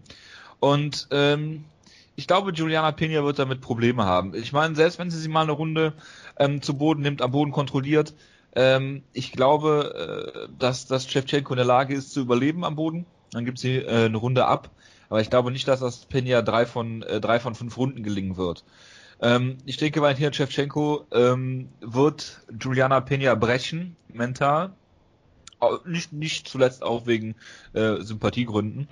Ähm, weil ich glaube, äh, Valentina Shevchenko, die hat einiges auch außerhalb des Oktagons erlebt, mit irgendwelchen wilden Schießereien, glaube ich. Ähm, die wirst du nicht so leicht unterkriegen können. Und äh, ich, ich kenne die Argument. Genau. ich wollte ich es nicht sagen. Ja. Genau das äh, Tim Kennedy-Argument. Und ich glaube, dass Shevchenko entweder eine Decision gewinnt oder vielleicht ein spätes Finish mit einem, ähm, ja, ja, wie soll ich sagen, äh, die kommt aus dem Muay Thai, glaube ich, ne? Ja. Sag, so sag, sag, Jojo, sag doch einfach mit Brazilian Kick. Sag doch, was du nein, nein. Nein, nein, eher so ein TKO, so zu Boden treten und dann äh, so ein TKO-Finish. Aber ich glaube ich glaube eher, es wird eine Decision. Ich glaube, Chevchenko äh, äh, gewinnt die Decision. 3 zu 2 oder 4 zu 1 Runden. So, ja, was hast du jetzt nochmal getippt? Entschuldigung. Wir haben alle auf Chevchenko getippt, okay. glaube ich. Ich war mir bei Jungs auf einmal nicht mehr sicher. Ich habe nicht zugehört, aber auf einmal habe ich vergessen, was er getippt hat. Natürlich hast du zugehört. Ich habe aber wirklich zugehört. Das mache ich ganz mhm. selten. Gut. Gut, dass du es wenigstens selbst zugibst. Ja, ja ich, ich, gebe es immer zu. Ich, bin, ich sage immer die Wahrheit. Und das ist ein Fakt. Mhm. Mhm. Ich kann gar nicht lügen. Was sagst du eigentlich dazu, dass Matt Brown äh, Tough 25 Coach ist? Warum war das nicht in der News-Ecke? Nicht relevant. Weil es niemanden interessiert? Das ist richtig, das ist Ultimate Fighter interessiert niemand. Der wird zweimal zu sehen sein. Alternate Fighting? Ultimate Fighting. Uh. Achso. Äh, ja, ich komme darauf, weil Matt Brown äh, das letzte Opfer von Donald Cerrone war.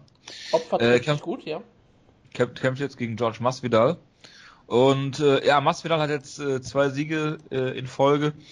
Äh, ist ich, ist ein ganz komischer Kämpfer. Ich mag ihn eigentlich relativ gerne. Ähm, zu Strikeforce-Zeiten immer dadurch geglänzt, dass er ein sehr guter Striker war. Ähm, wenn doch sehr unorthodox, während du mit Donald Cerrone ja fast hier äh, für MMA oder UFC-Verhältnisse einen sehr klassischen Kickboxer hast, ähm, der jetzt gerade in, in letzter Zeit, seitdem er ins Welterweight hochgegangen ist, immer wieder mit seinen Headkicks glänzt äh, und damit auch Kämpfe findet. Das war im Lightweight ähm, jetzt teilweise äh, äh, zwar auch der Fall, aber jetzt nicht so brutal, fand ich zumindest. Und man muss ja bedenken, Donald Cerrone hat äh, größten Nachteile. Er ist jetzt nicht so wie Masvidal, der hat, der hat glaube ich noch größere äh, äh, Nachteile, größten Nachteile im Welterweight, aber ähm, es spricht dafür, ein technisch hervorragender Kampf zu sein. Cerrone jetzt auch äh, irgendwie den Wrestler in sich entdeckt und nimmt Kämpfe auch mal zu Boden. Also auch hier eine ganz interessante Facette.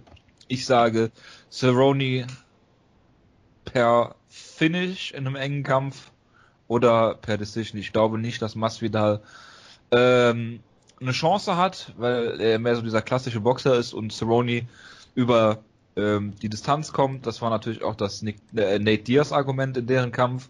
Ähm, das Einzige ist vielleicht, dass, dass Cerrone mit diesem unorthodoxen Stil von Masvidal nicht klarkommt.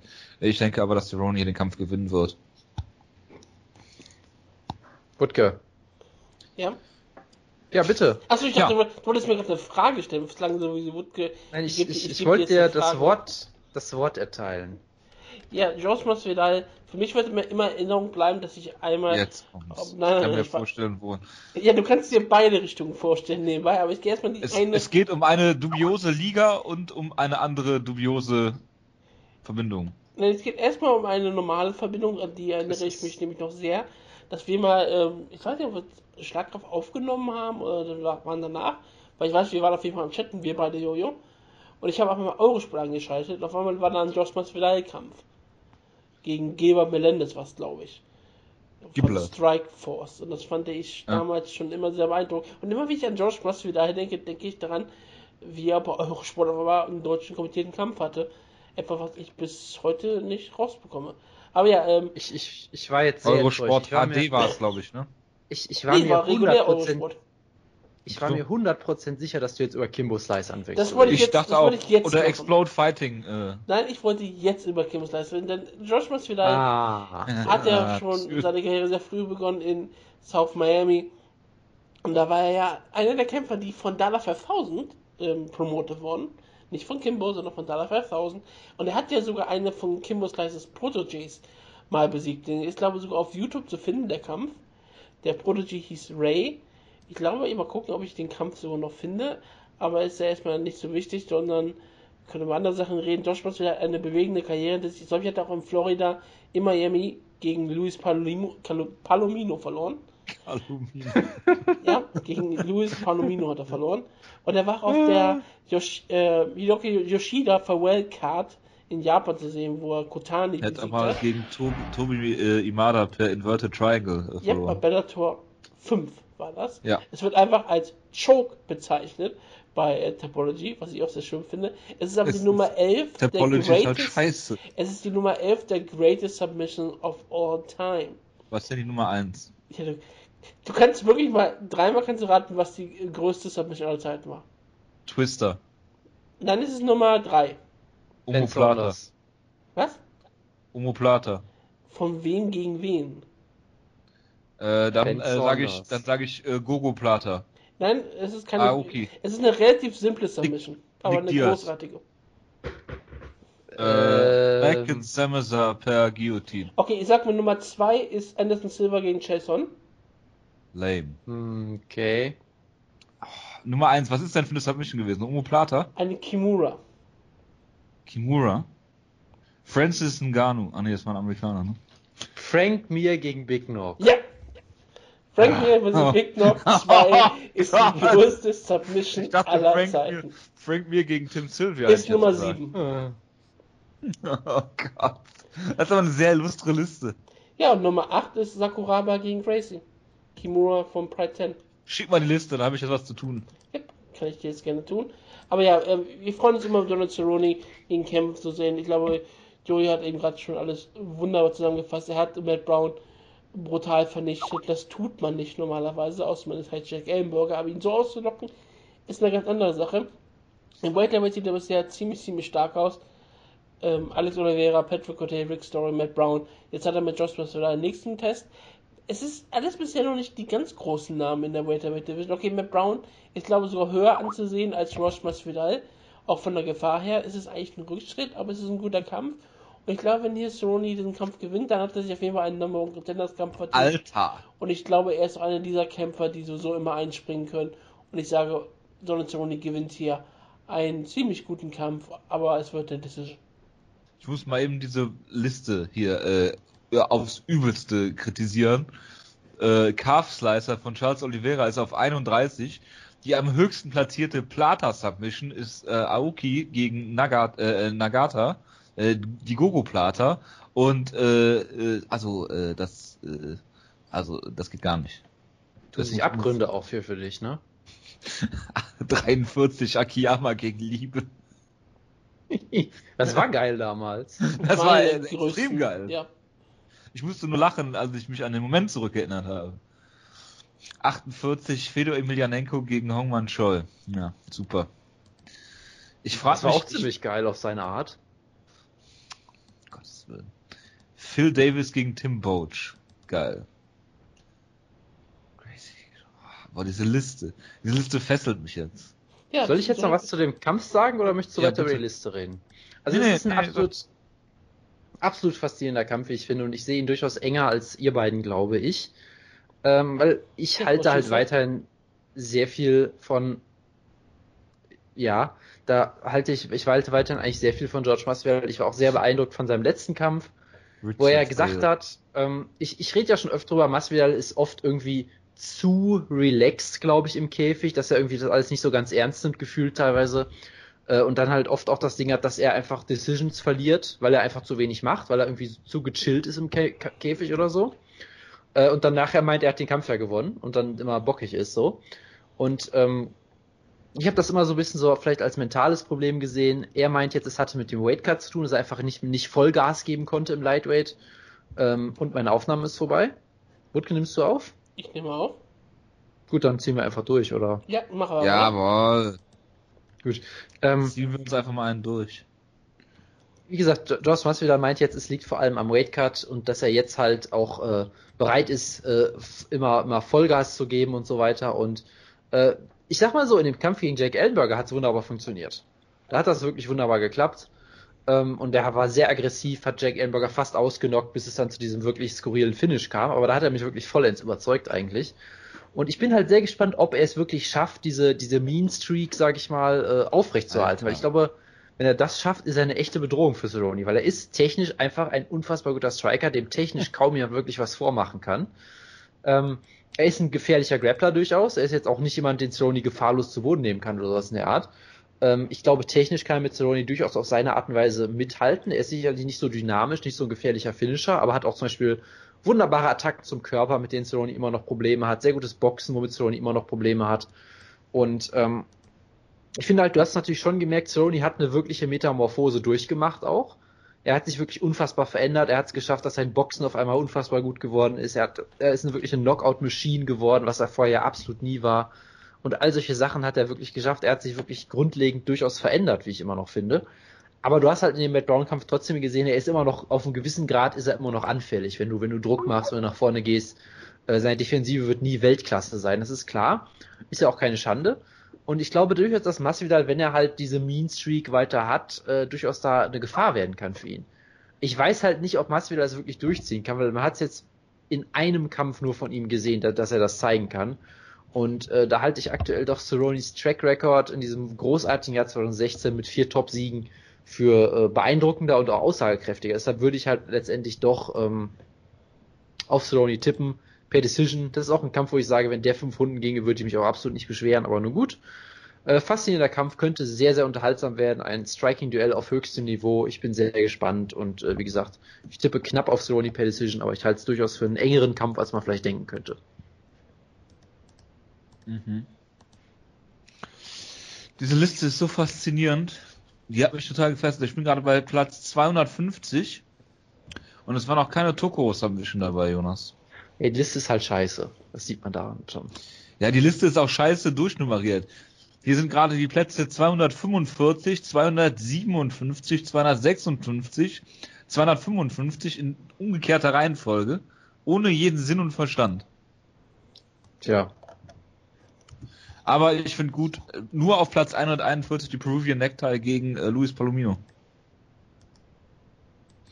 Tja. Und äh, vielen Dank dafür, dass du jetzt hier äh, schöne Backyard-Kämpfe reinpostest. Die frühen Kämpfe des Josh Masvidal. Gut, dann Andrea Lowski gegen Francis Ngannou. Old School gegen New School. Es ist ein traumhafter Kampf, ich finde, einfach nur. Weil es ist, glaube ich, so ein bisschen dieser Schritt, den Ngannou jetzt braucht, weil du jetzt schon gesehen hast, äh, er hat sich unfassbar weiterentwickelt, nachdem er anfangs sowas von grün war ist er jetzt auf einmal auf einem richtig hohen Niveau eigentlich schon angekommen, relativ schnell halt im Heavyweight, ne? Ist halt immer so eine Sache.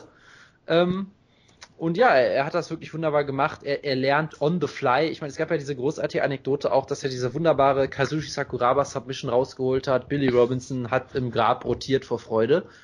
Und nach allem, was man verstanden hat, hat Francis Ngannou wohl gesagt, ja, das haben mir meine Coaches backstage vorm Kampf mal gezeigt, diesen Griff, und habe ich ihn direkt mal eben angewandt, so nach dem Motto.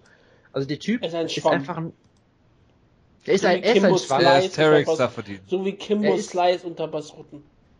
Genau, absolut, absolut. ja. Gottes Willen. Um Gottes Willen.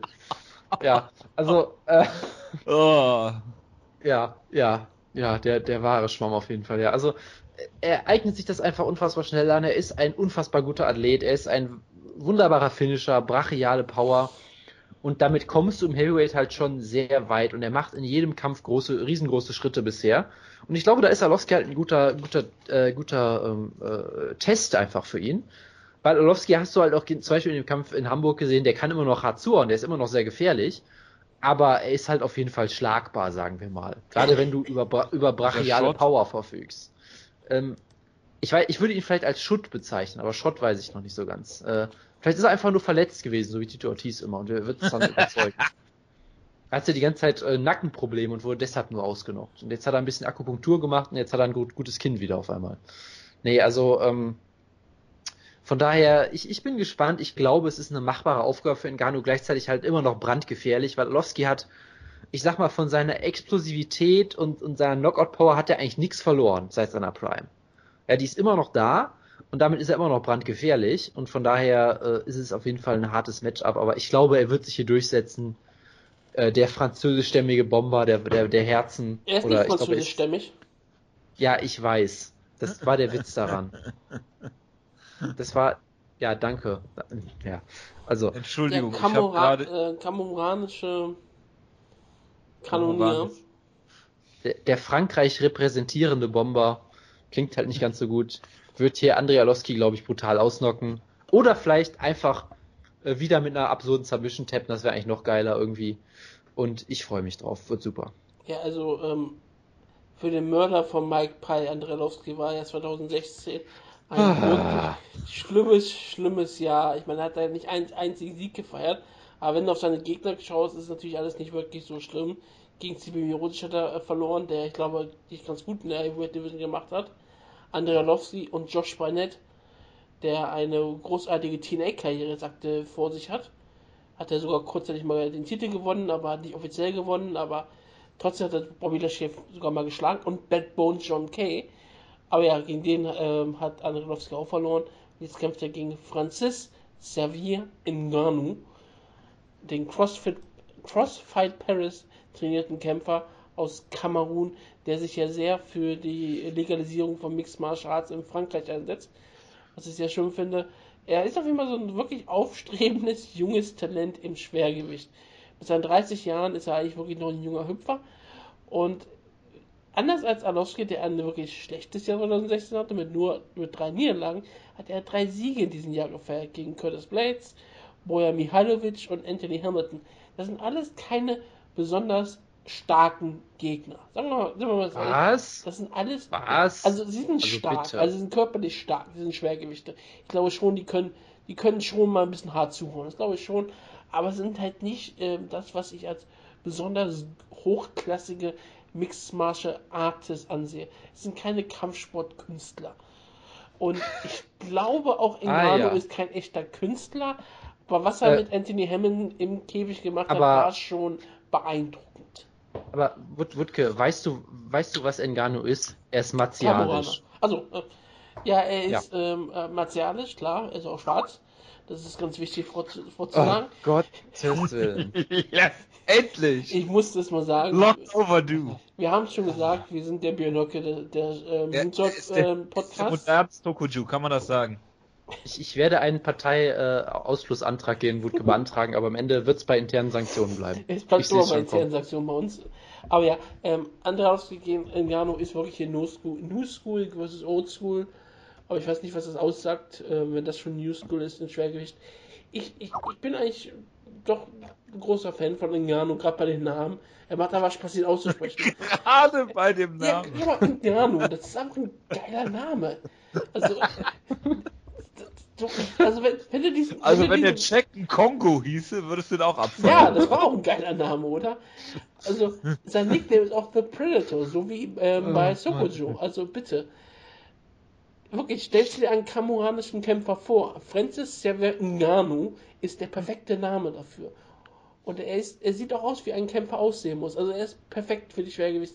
Sollte er Ein Winnie. Schäfer in seiner Ecke haben. Das wäre großartig, wenn er noch Trainer da wäre. Ich weiß nicht, aber das ist schon Nein, ist- länger her, ne? Ist halt Sehr Trainer mittlerweile. Seit Ewigkeiten, aber gut. Ja. Aber ja, ähm, Ngannou sah bis jetzt ziemlich gut aus, die letztes Jahr nicht gut raus. Ich glaube, Ngannou wird seinen ähm, Aufstieg weiter feiern und er wird sich danach einen ähm, Title Eliminator Kampf gegen Derek Lewis verdienen. So, ich möchte jetzt kurz kurz äh, zwei Sätze zu dem Kampf sagen und zwar, dass ich ähm, durchaus Upset-Potenzial sehe, äh, dadurch, dass äh, Andrei Ar- Arlovski ihn ausnocken könnte. Äh, ich aber dennoch auf Francis Ngannou tippen würde. Ngannou. Ja. Und dann äh, kurz erklären, wie ich bei Wikipedia gerade vorgegangen bin. Ich habe gesehen, Andrei Arlovski, da habe ich mir seinen letzten Kämpfer angeguckt, okay, hat drei in Folge verloren, alles gut. Dann ähm, 29. November 2013 äh, Fight Nights, Battle in Minsk, hat der Andreas Kariotakis, Freund der Sendung, äh, besiegt. Ja. Bin ich weiter runtergegangen. Dann kommst du natürlich irgendwann auf Travis Fulton, logischerweise. Weil in irgend jedem Mixed Martial Arts Record kommst du irgendwann auf Travis Fulton. Wenn er im Schwergewicht ist, ja. Äh, ja. Äh, mittlerweile Travis Fulton äh, Kampfrekord 253 51 10 1 255 sogar. 253. Ja, Wikipedia, auf Wikipedia. ist korrekter als Topology. Das würde ich auf jeden Fall so da oh doch. Dann äh, nächster Kampf von Travis Fulton übrigens in Deutschland, ne? Aber das Einer seiner nächsten Kämpfe ist in Deutschland. Ja, äh, dann habe ich mir äh, den äh, Kampfrekord von Travis Fulton natürlich angeguckt, hat dann fünf Minuten gedauert, ihr habt ja geredet. Und dann habe ich mir den Professional Boxing äh, Rekord von äh, Travis Fulton angeguckt, weil er so Journeyman Boxer ist. Und da muss man sich Im einfach mal Gegensatz die zu, zum Elite Heavyweight, dem, den, der in, im MMA der, ist, den er darstellt, ja, genau. Natürlich. ähm, seine äh, Gegner im Boxen haben die besten Nicknames, die man sich vorstellen kann. Hier gibt's jemanden, der heißt Big Sky, KO, The Punisher, The Blonde Bomber, äh, dann Special K, The Das ist aber auch politisch brisant jetzt. All American Prize Fighter, KO Time, The Beast, Hilliard Hammer, Freight Train, okay, Big so, Le Granit. Moment, er hat, er hat gegen Anthony Hamilton im Boxen gekämpft? Was? Nein. Ah. Dann The Silencer. Dann haben wir, Achtung, Travis, Great White Hope Kaufman. Gottes Willen. Dann hat er nochmal gegen den All-American Prizefighter gekämpft, Rob Calloway.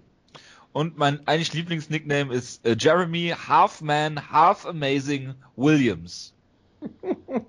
Ja, das, das klingt schon äh, hochklassig auf jeden Das war Fall. sein letzter Boxkampf. Fu Fulton was disqualified for excessive holding. Ja, das kann man auch nicht mehr toppen gegen den Half Man, Half Amazing. Halfman Half Und- Amazing war einer der Nicknames, die du immer bei Wrestling-Schwimmen auswählen konntest. Ja gut, Johnny Beton ist natürlich unübertroffen. Also das ist Ja, immer das, das, das, das, das, das, das, ist klar. All-Time Great. Johnny Beton. ich muss jetzt Schöne sofort nachgucken. Muss sofort ist. Ja, er ist ja zurückgekommen vor, vor ein paar Jahren. Ach, echt? Oder Johnny letztes Jahr, ja. Ehe, ne? Ich, ich habe ihn gerade offen, warte. Also er hatte ja äh, äh, Maurice van Weyenberger, ja. Äh, er hatte ja eigentlich äh, 2013 seinen letzten Kampf, nee, 2000, okay, da, er, ist, äh, er hat seinen letzten Kampf 2014 gehabt, also doch nicht zurückgekommen scheinbar. Schade. Ich glaube, er sollte oder? zurückkommen, war auf einer Karte gesetzt, aber er ist dann nicht aufgetreten. Das kann sehr gut sein, ja. Was? Travis Fulton ist 24-jähriger Eishockeyspieler? Hm. Ich bin mir sicher, er ist Enforcer. Das äh, kann man von ausgehen, ja. Und Alex Caceres gegen Jason Knight komplettiert die Maincard, äh, wobei ich nicht verstehe, warum nicht Rafael Asunsau Ja, äh, gegen Aljamain Sterling auf der Maincard ist. ich glaube, versteht niemand. Sag mal Asunsau. Moment. Moment, Moment, Moment, Moment, Moment, Moment. Ich muss mal kurz eine Sache richtig stellen. Johnny Beton hat doch gekämpft. es, ist nur bei Sher es ist nur bei Sherdock nicht eingetragen worden, ja? Ja. Ja. Rumble in the Rumble in the Cage am Bremer Pier äh, im Mai 2016. Er hat gewonnen. Jojo, du darfst einmal raten, mit, mit was für einem Move er gewonnen hat. Brazilian Kick. Nein, besser. Omoplata. Ezekiel Choke. um Gottes Willen. Ja, und äh, äh, danach hat, er, hat Johnny Beton direkt gesagt, so, ich beende meine Karriere. Das kann ich nicht mehr toppen. Es gibt eine Band, die Johnny Beton und die Myrtles heißt. Ich hab dir gerade als YouTube angeschrieben. Achso, okay, ja gut. Hervorragend. Aber ganz ehrlich, es sagt sehr viel über die Qualität der Karte aus, dass wir jetzt die ganze Zeit über Johnny, also ich könnte, ich könnte jede Ausgabe über Johnny Beton reden, aber trotzdem sagt es doch irgendwas aus, oder? Ja gut, äh, also Nate Marquardt gegen Sam Alvey müssen wir nicht drüber reden. Äh, Raphael Akunsau, äh, Wutke, das war das, was ich hören wollte. Sound? Ja. Gegen äh, Aljamain Sterling, der uns unseren besten äh, Tweet äh, aller Zeiten äh, beschert hat. Vor kurzem einen von Jonas wieder geliked hat. Genau. Er ist auch großer Fan von äh, Woke Sage Northcutt.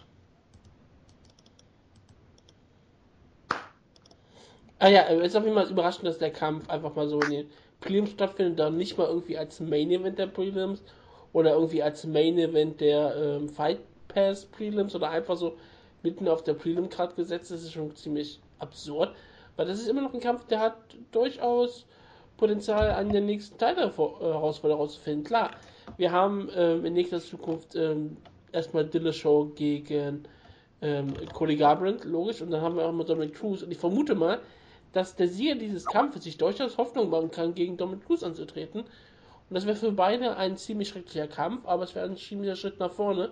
Sie sollten schon im, im, im Dezember gegeneinander antreten, es wurde dann verschoben. Und jetzt, ähm, der Kampf hier ist auf jeden Fall ziemlich interessant. Akkusau hat vor kurzem sein Rematch gegen Dillashaw verloren bei UFC 200. Und Aljamain Sterling hatte ja diese wunderbaren Niederlage gegen Brian Caraway, nachdem er ja ähm, lange Zeit Free Agent gespielt hat, dann zurück zur UFC kam und trotzdem total gehypt wurde mit einem großartigen Tweet von uns. Und dann ähm, endete es damit, dass er gegen Brian Carey verloren hat in der Split Decision, in einem engen Kampf. Also ich bin relativ gespannt, wie beide zurückkommen. Für beide ist, die Karriere so ein bisschen am Scheiderweg. Klar, Sterling hat noch sehr viel Zeit, logisch. Akkunsau ist eher nicht so. Es ist auch schon 34. Sterling dahingehend mit 27 natürlich noch auf einem langen, langen Karriereweg. Aber der, wer jetzt hier verliert, der ist aus den Teilen geschehen, erstmal für nächste Zeit ähm, raus. Und der Sieger, der wird eher äh, nächste Zeit eine große Rolle spielen. Ich tippe auf Sterling, aber ich kann es nicht wirklich begründen. Aljamain kann's- Sterling hat ein großes Problem. Er ist schwarz. Na, Dass, dass, dass, dass er nicht die besten, dass dass er nicht die besten Apps bei Sarah Longo hat, oder was ist sein Problem? Nein. Äh, sein größtes Problem ist, dass er äh, ähnlich wie ein anderer schwarzer Kämpfer, äh, nämlich Phil Davis, äh, kein Striking hat. Und das ist ein sehr großes Problem, dass man ihn im, im Stand einfach nicht ernst nehmen kann und muss. Ich, ich glaube, ich glaube, das Problem für ihn ist eher, dass er ein Striking hat. Nur das ist das Problem, weil er hat ja irgendwie schon daran gearbeitet. Er hat dieses halt dieses sehr komische Striking, genau wie Phil Davis halt, dass er sagt, hey, ich bin eigentlich Ringer und möchte die Distanz schließen und im Stand mache ich irgendwie Bodykicks die ganze Zeit irgendwie. Ja, aber das und ist kämpft halt. so auf, auf so einer ganz komischen Distanz. Also das Problem ist halt auch bei ihm auch, ich glaube, genau wie bei Phil Davis, es reicht halt auch für die meisten Leute und deshalb hat er es vielleicht auch nie so weiterentwickelt und dann, wenn es auf einmal nicht mehr reicht, hat er richtige Probleme gekriegt. So. Das ist ja gerade, du kannst dich halt als, Ja. als dein Gegner auf das Striking relativ leicht einstellen. Du brauchst es nicht in Anführungsstrichen zu respektieren. Und er ist natürlich Division 3 äh, Ringer. Und äh, wenn er dich zu Boden kriegt, dann äh, ist es schwierig. Allerdings, ich meine, äh, mit Caraway, die hat, er- hat er die erste Runde, glaube ich, gewonnen, äh, da er ihn da am Käfig, glaube ich, zu Boden genommen hat. Und die anderen Ja. beiden Runden hat Caraway dann sein, seinen Ringen durchgebracht und dann hatte Sterling auf einmal gar keine Antwort mehr darauf. Und Genau, das- wenn du das- den Kampf das war- im Stehen halten kannst, ist es halt äh, für, für Sterling schwierig. Und wenn du ein besserer Ringer ist, bist als er, das glaube ich von Asunzau jetzt nicht unbedingt, äh, dann äh, sieht es auch wieder äh, schlecht aus für dich. Und Asunzau kann ich überhaupt nicht einschätzen, weil er auch lange weg vom Fenster war. Äh, fast zwei Jahre, hat zwar einen Sieg gegen Caraway 2014 gehabt. MMA Math wenden wir hier mal nicht an. Aber er hat dann äh, gegen Dillashaw eine Niederlage bei UFC 200, wo klar Dill- Dillashaw klar besser war. Er noch einigermaßen mitgehalten hat, äh, also jetzt nicht deklassiert worden ist von Dillashaw, aber klar verloren hat. Gegen Dillashaw keine Schande. Aber äh, ich weiß halt nicht, auf welchem, äh, auf welchem Fitnessstand er ist. Äh, von daher tue ich mich halt auch schwer, da, da das irgendwie einzuschätzen. Und ich tippe natürlich im Zweifel auf Aljamain Sterling, äh, weil ich ihn halt auch äh, gerne mag und gerne sehe. Und er meine letzte Hoffnung ist, nachdem Phil Davis ja bei Bellator gelandet ist, ähm, muss ich dann äh, sagen, Aljamain Sterling per Decision. Aber wenn er seinen Ring nicht durchbringt oder den Kampf zu Boden kriegt, dann wird, wird er den Kampf nicht gewinnen, ganz klar. Ja, also du hast ja die, diese Dynamik eigentlich schon ganz gut erklärt. Ähm, und normalerweise, also normalerweise reicht dieses Striking, glaube ich, von ihm für die meisten Leute halt immer noch, weil die meisten Leute haben halt auch sehr viel Respekt, natürlich zu Recht auch vor seinem Grappling und wollen dann eben eher die Distanz suchen und, und weg. So äh, wie Little Knock gegen Phil Davis damals. Genau. Aber äh, du hast es halt schon gesehen, ne? wenn er quasi, wenn er, wenn er quasi sein Ding durchziehen kann, äh, läuft es, aber wenn er zum Beispiel sagt wie bei Carey, okay, dein Striking ist keine Gefahr, das nehme ich nicht ernst und ich schließe einfach die Distanz gegen dich. Und auf dieser kurzen Distanz hat Carey oder hatte Carey die, die nicht wirklich die Striking-Mittel, um dagegen äh, vorzugehen. Äh, und versucht dich dann zu Boden zu nehmen, dann wird es halt durchaus schwierig für ihn, weil ähm, ich glaube, er hatte durchaus auch irgendwie Cardio-Probleme in dem Kampf, was ich auch sehr interessant fand. Äh, das ist sicherlich auch äh, spannend. Ähm, und ich glaube halt, Asunzo ist im Prinzip schon jemand, der wird auch äh, den Kampf geguckt haben und gesagt haben, hey, ich werde dein Striking auch nicht ernst nehmen. Ich werde einfach versuchen, die, die, die, die Distanz zu schließen, mit, mit dir zu boxen oder halt irgendwie dich zu Boden zu nehmen. Und ich glaube, dahingehend ist es auf jeden Fall ein sehr hartes Matchup für ihn. Ähm, ich glaube, es ist trotzdem gewinnbar, weil ich, ich glaube auch, dass so eine Niederlage nicht immer was Schlechtes ist. Ich meine, er hatte sehr viel Hype, er hatte sehr viel äh, auch Ablenkungen, was diese ganze Free Agency äh, anging und es gab dann auf einmal sehr viel Hype und er hat, du hast auch wirklich gemerkt, dass er, ähm, finde ich, dass er auch den Druck verspürt hat, sich jetzt noch stärker zu vermarkten, weil alle Leute gesagt haben, ja, weiß ja keiner, wer er ist. Und dann musste er halt anfangen. Ich meine, es war ganz cool, wie er mit dieser riesigen Kette da rumlief, überall mit seinem Afro und so. Es war, am, am es war sehr lustig. Ist, wenn Ray Longo die Kette während des Kampfes hat und ihn dann in der Ringecke. Genau. genau, ja, großartig. Und ich, ich, glaube halt, da kam halt vielleicht auch vieles zusammen, so dass er halt dann äh, vielleicht auch nicht die besten Vorzeichen hatte. Und dann hat es halt nicht geklappt. Ähm, von daher, ich, ich könnte mir durchaus vorstellen, dass er jetzt, äh, äh, sag ich mal, vielleicht so ein bisschen auf den Boden der Tatsachen zurückgegangen ist, dass durchaus sowas auch ähm, Vorteile haben kann, wenn du mal von diesem Hype ein bisschen runterkommst. Ähm, und von daher, äh, ja, ich, ich weiß es nicht. Also gleichzeitig äh, ist Asunza halt auch wirklich ein verdammt, eine verdammt harte Nuss. Ja, er verliert wirklich nur gegen die Elite. Er ist ein richtig, richtig guter, solider Boxer geworden. Überraschend guter Ringer, auch für jemanden, der eigentlich, wie gesagt, diesen typischen BJ-Hintergrund hat, ist er auch da auf jeden Fall ernst gebaut zu nehmen. Wie ein Panzer, ne? Das auf jeden Fall auch, genau. Äh, und von daher, also ganz ehrlich, ich, ich würde mich nicht, also wenn der, wenn der Element Sterling einfach klassisch outstrikt, würde mich jetzt auch null schockieren, wenn wir ehrlich sind. Ähm, ne? Und von daher, wenn ich mir auf die, auf die Orts gucke, äh, Afsunzau ist Favorit, was ich jetzt auch so nicht erwartet hätte, durchaus, muss ich sagen. Ähm, ist ein spannender Kampf. Ich würde, glaube ich, trotzdem auch auf Sterling tippen, weil ich halt glaube, dass in dem Kampf viele, viele große Probleme in seinem ganzen Stil, in seinem ganzen Game offenbart wurden, aber vielleicht auch so, dass er dran arbeiten kann, sich vielleicht gefixt hat und aus halt auch äh, schwierig ist immer einzuschätzen, weil er halt so verletzungsanfällig war in den letzten Jahren. Aber es ist ein enger Kampf und ein Sieg von, von Asunzau würde mich hier auch null schockieren. Also auf jeden Fall einer der besten Kämpfer auf der Card und natürlich ist er deswegen mitten in Prelims ver, verbuddelt irgendwo, wie, wie das halt äh, üblich so ist. Äh, genau. Aber so kann man ihn in Deutschland zu einer zivilen Uhrzeit auf Fight Pass sehen, glaube ich. Müsste so gegen, Moment, 1 Uhr sein wahrscheinlich. Die Foxcards starten traditionell in Deutschland um äh, 2 Uhr. Ich glaube, es ist auf Run Fighting im Black Pass zu sehen, wenn ich mich nicht irre. Ähm, die Vorkämpfe sind dann äh, alle beim Fight Pass und äh, ja, das kann man sich dann natürlich äh, mal geben zu einer relativ ähm, zivilen Uhrzeit. Jupp. Gut. Und mehr möchte ich über die Karte auch gar nicht sagen eigentlich. Ähm, es kämpfen Chinesen auf der Karte. Ja, wie ich gesagt habe, ich möchte nicht mehr über diese Karte reden. Äh, ich weiß nicht, ob er bei äh, bei war. Nein, er war nicht bei. Die heißen ja auch alle gleich. Aber er wird trainiert von ähm, Mongolian Wolf. Tiquan sagen. das ist die Hauptsache. Jonas, möchtest du was dazu sagen? Mir fällt dazu ehrlich gesagt nichts mehr ein, nee. Ich freue mich auf seine Guillotine-Versuche auf jeden Fall. Sein Nickname ist The Leech. Ja. Und er hat sogar schon Und- Kämpfe in der UFC, es sind schon relativ viele. Er ist schon seit, oh Gott, seit 2014 in der UFC. Und er hat einen ähm, positiven Rekord in der UFC, 3 und 2. Siehst du mal. Er hat Siege über David Michon, Diego Lima und Anton Safir. Ich bin sprachlos. Ich weiß, schockierend. Gut, Chinesen, nächste, die Kämpfe gewinnen. Nächste Woche haben wir ein hervorragendes äh, Preview dann. Wir reden über den Korean Zombie. Wir reden über äh, Alexa Grasso, reden wir bestimmt über Volkan Özdemir, den Schweizer, Über Adam Äh, Milstead. über Adam Milzert, über Abel Trujillo, über Chris Grützemacher, über äh, Tisha Torres gegen Beck Rollins, gegen Andrade Jessica Hill. Andrade, gegen äh, Angela Hill. Also, ähm, da Also, ist einiges. seien wir ganz ehrlich. The Korean Zombie Rises Again ist das offizielle Fight-Poster, was einfach nur großartig ist. Und über was anderes werden wir natürlich nicht reden, Aber weil ich da eine halbe Stunde über diesen. Kampf reden Wenn werde. wir über Poster reden, das Poster für diese Karte ist immer auch ziemlich brillant. Ja, ist das so? Ja. Ach, ach, mit der mit der äh, Rückkehr an, an den an, an die Ur, an den Ursprung der UFC Genau, oder und so. auch Ah, mit, mit dem, diesem Mini-Poster, ja, ja. mit dem Logo von Ja. dem das alte UFC-Logo, was sie noch drauf haben. Ja.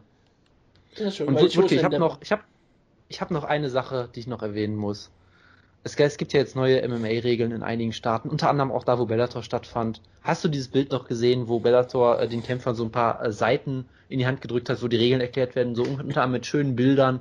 Was ist jetzt ein Downed Opponent und was nicht? Hast du, hast du was gesehen? Nein, Ich habe es extra für dich in den Gruppenchat gewusst, es war so klar. Es gibt da was für dich auch sehr Schönes, ich erwähne es einfach nochmal. Auch direkt auf der ersten Seite eine sehr schöne Bildergalerie zum Thema Female Attire.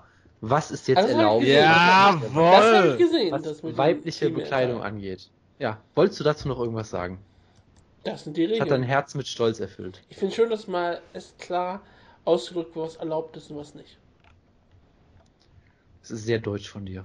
Aber ist das nicht, ist das nicht äh, trotzdem noch, also gibt es da nicht trotzdem noch sehr gravierende Unterschiede und Vorteile, die man sich daraus ziehen kann? Ja, aber es ist reglementiert, deswegen ist das in Ordnung. Ein Glück. Ja, gut, sie hatten ja auch Ronda Rousey als Consultant, von daher. Ich habe, es gibt kann allowed, allowed, allowed. Not, ich finde ich finde es halt nur schade, dass halt ähm, äh, das, das Singlet nicht erlaubt ist. Ich verstehe nur nicht, warum, ganz ehrlich gesagt. Einteiler. Das So Wrestler. der Fall sein, ja. Also man kann sehr froh sein, dass sie Rousey als Beraterin hatten und nicht Matt Brown. Dann würde das ganz anders aussehen. Wie denn? Oder Ryzen. Das Einzige, was erlaubt wäre, wäre dann Topless, glaube ich, aber gut. Ja. Also in Kann Ryzen natürlich ist ein Single erlaubt. Warum sollte man auch In Ryzen ist alles Frauen- erlaubt. In Ryzen wäre es auch erlaubt, wenn das Yumi Gehota mit ihrer Kette kämpft. Sie hätte sich vielleicht auch Kön- gebraucht. Du kannst auch im Gear antreten, ist doch völlig egal bei Ryzen. Das Ja, ist ja auch natürlich. keine ernstzunehmende Liga. So, so sollte Ja, es komm, beim, im- im im Mixed Martial Arts auch sein. Im Gi-Kämpfen ist MMA. Das hat Tradition ohne Ende, das ist das einzig Richtige. Das ist die Es Es ist die kunstvollste Art der Martial Arts. Art Arts, ja. Moderne Künste. Ich hab, und, und ich habe noch eine Breaking News. Chelton wird bei Submission Underground 3 antreten. Er wird Hector Lombard ersetzen, gegen Gary Tonen kämpfen und wird äh, submitted werden. Hm? sag Achso, ich so. dachte, er wird gegen Ja. Hector Lombard kämpfen. Das wäre, in, also Chelson gegen Hector Lombard im Grappling wäre auch irgendwie sehr interessant. ich. Gut, dann verabschiede ich mich für diese Woche, wünsche euch eine gute Restwoche. Wir hören uns nächste Woche wieder mit eben äh, besagten Kämpfen zum Beispiel. Äh, bis dahin, macht's gut. Ciao, ciao. Ciao, ciao. Mhm.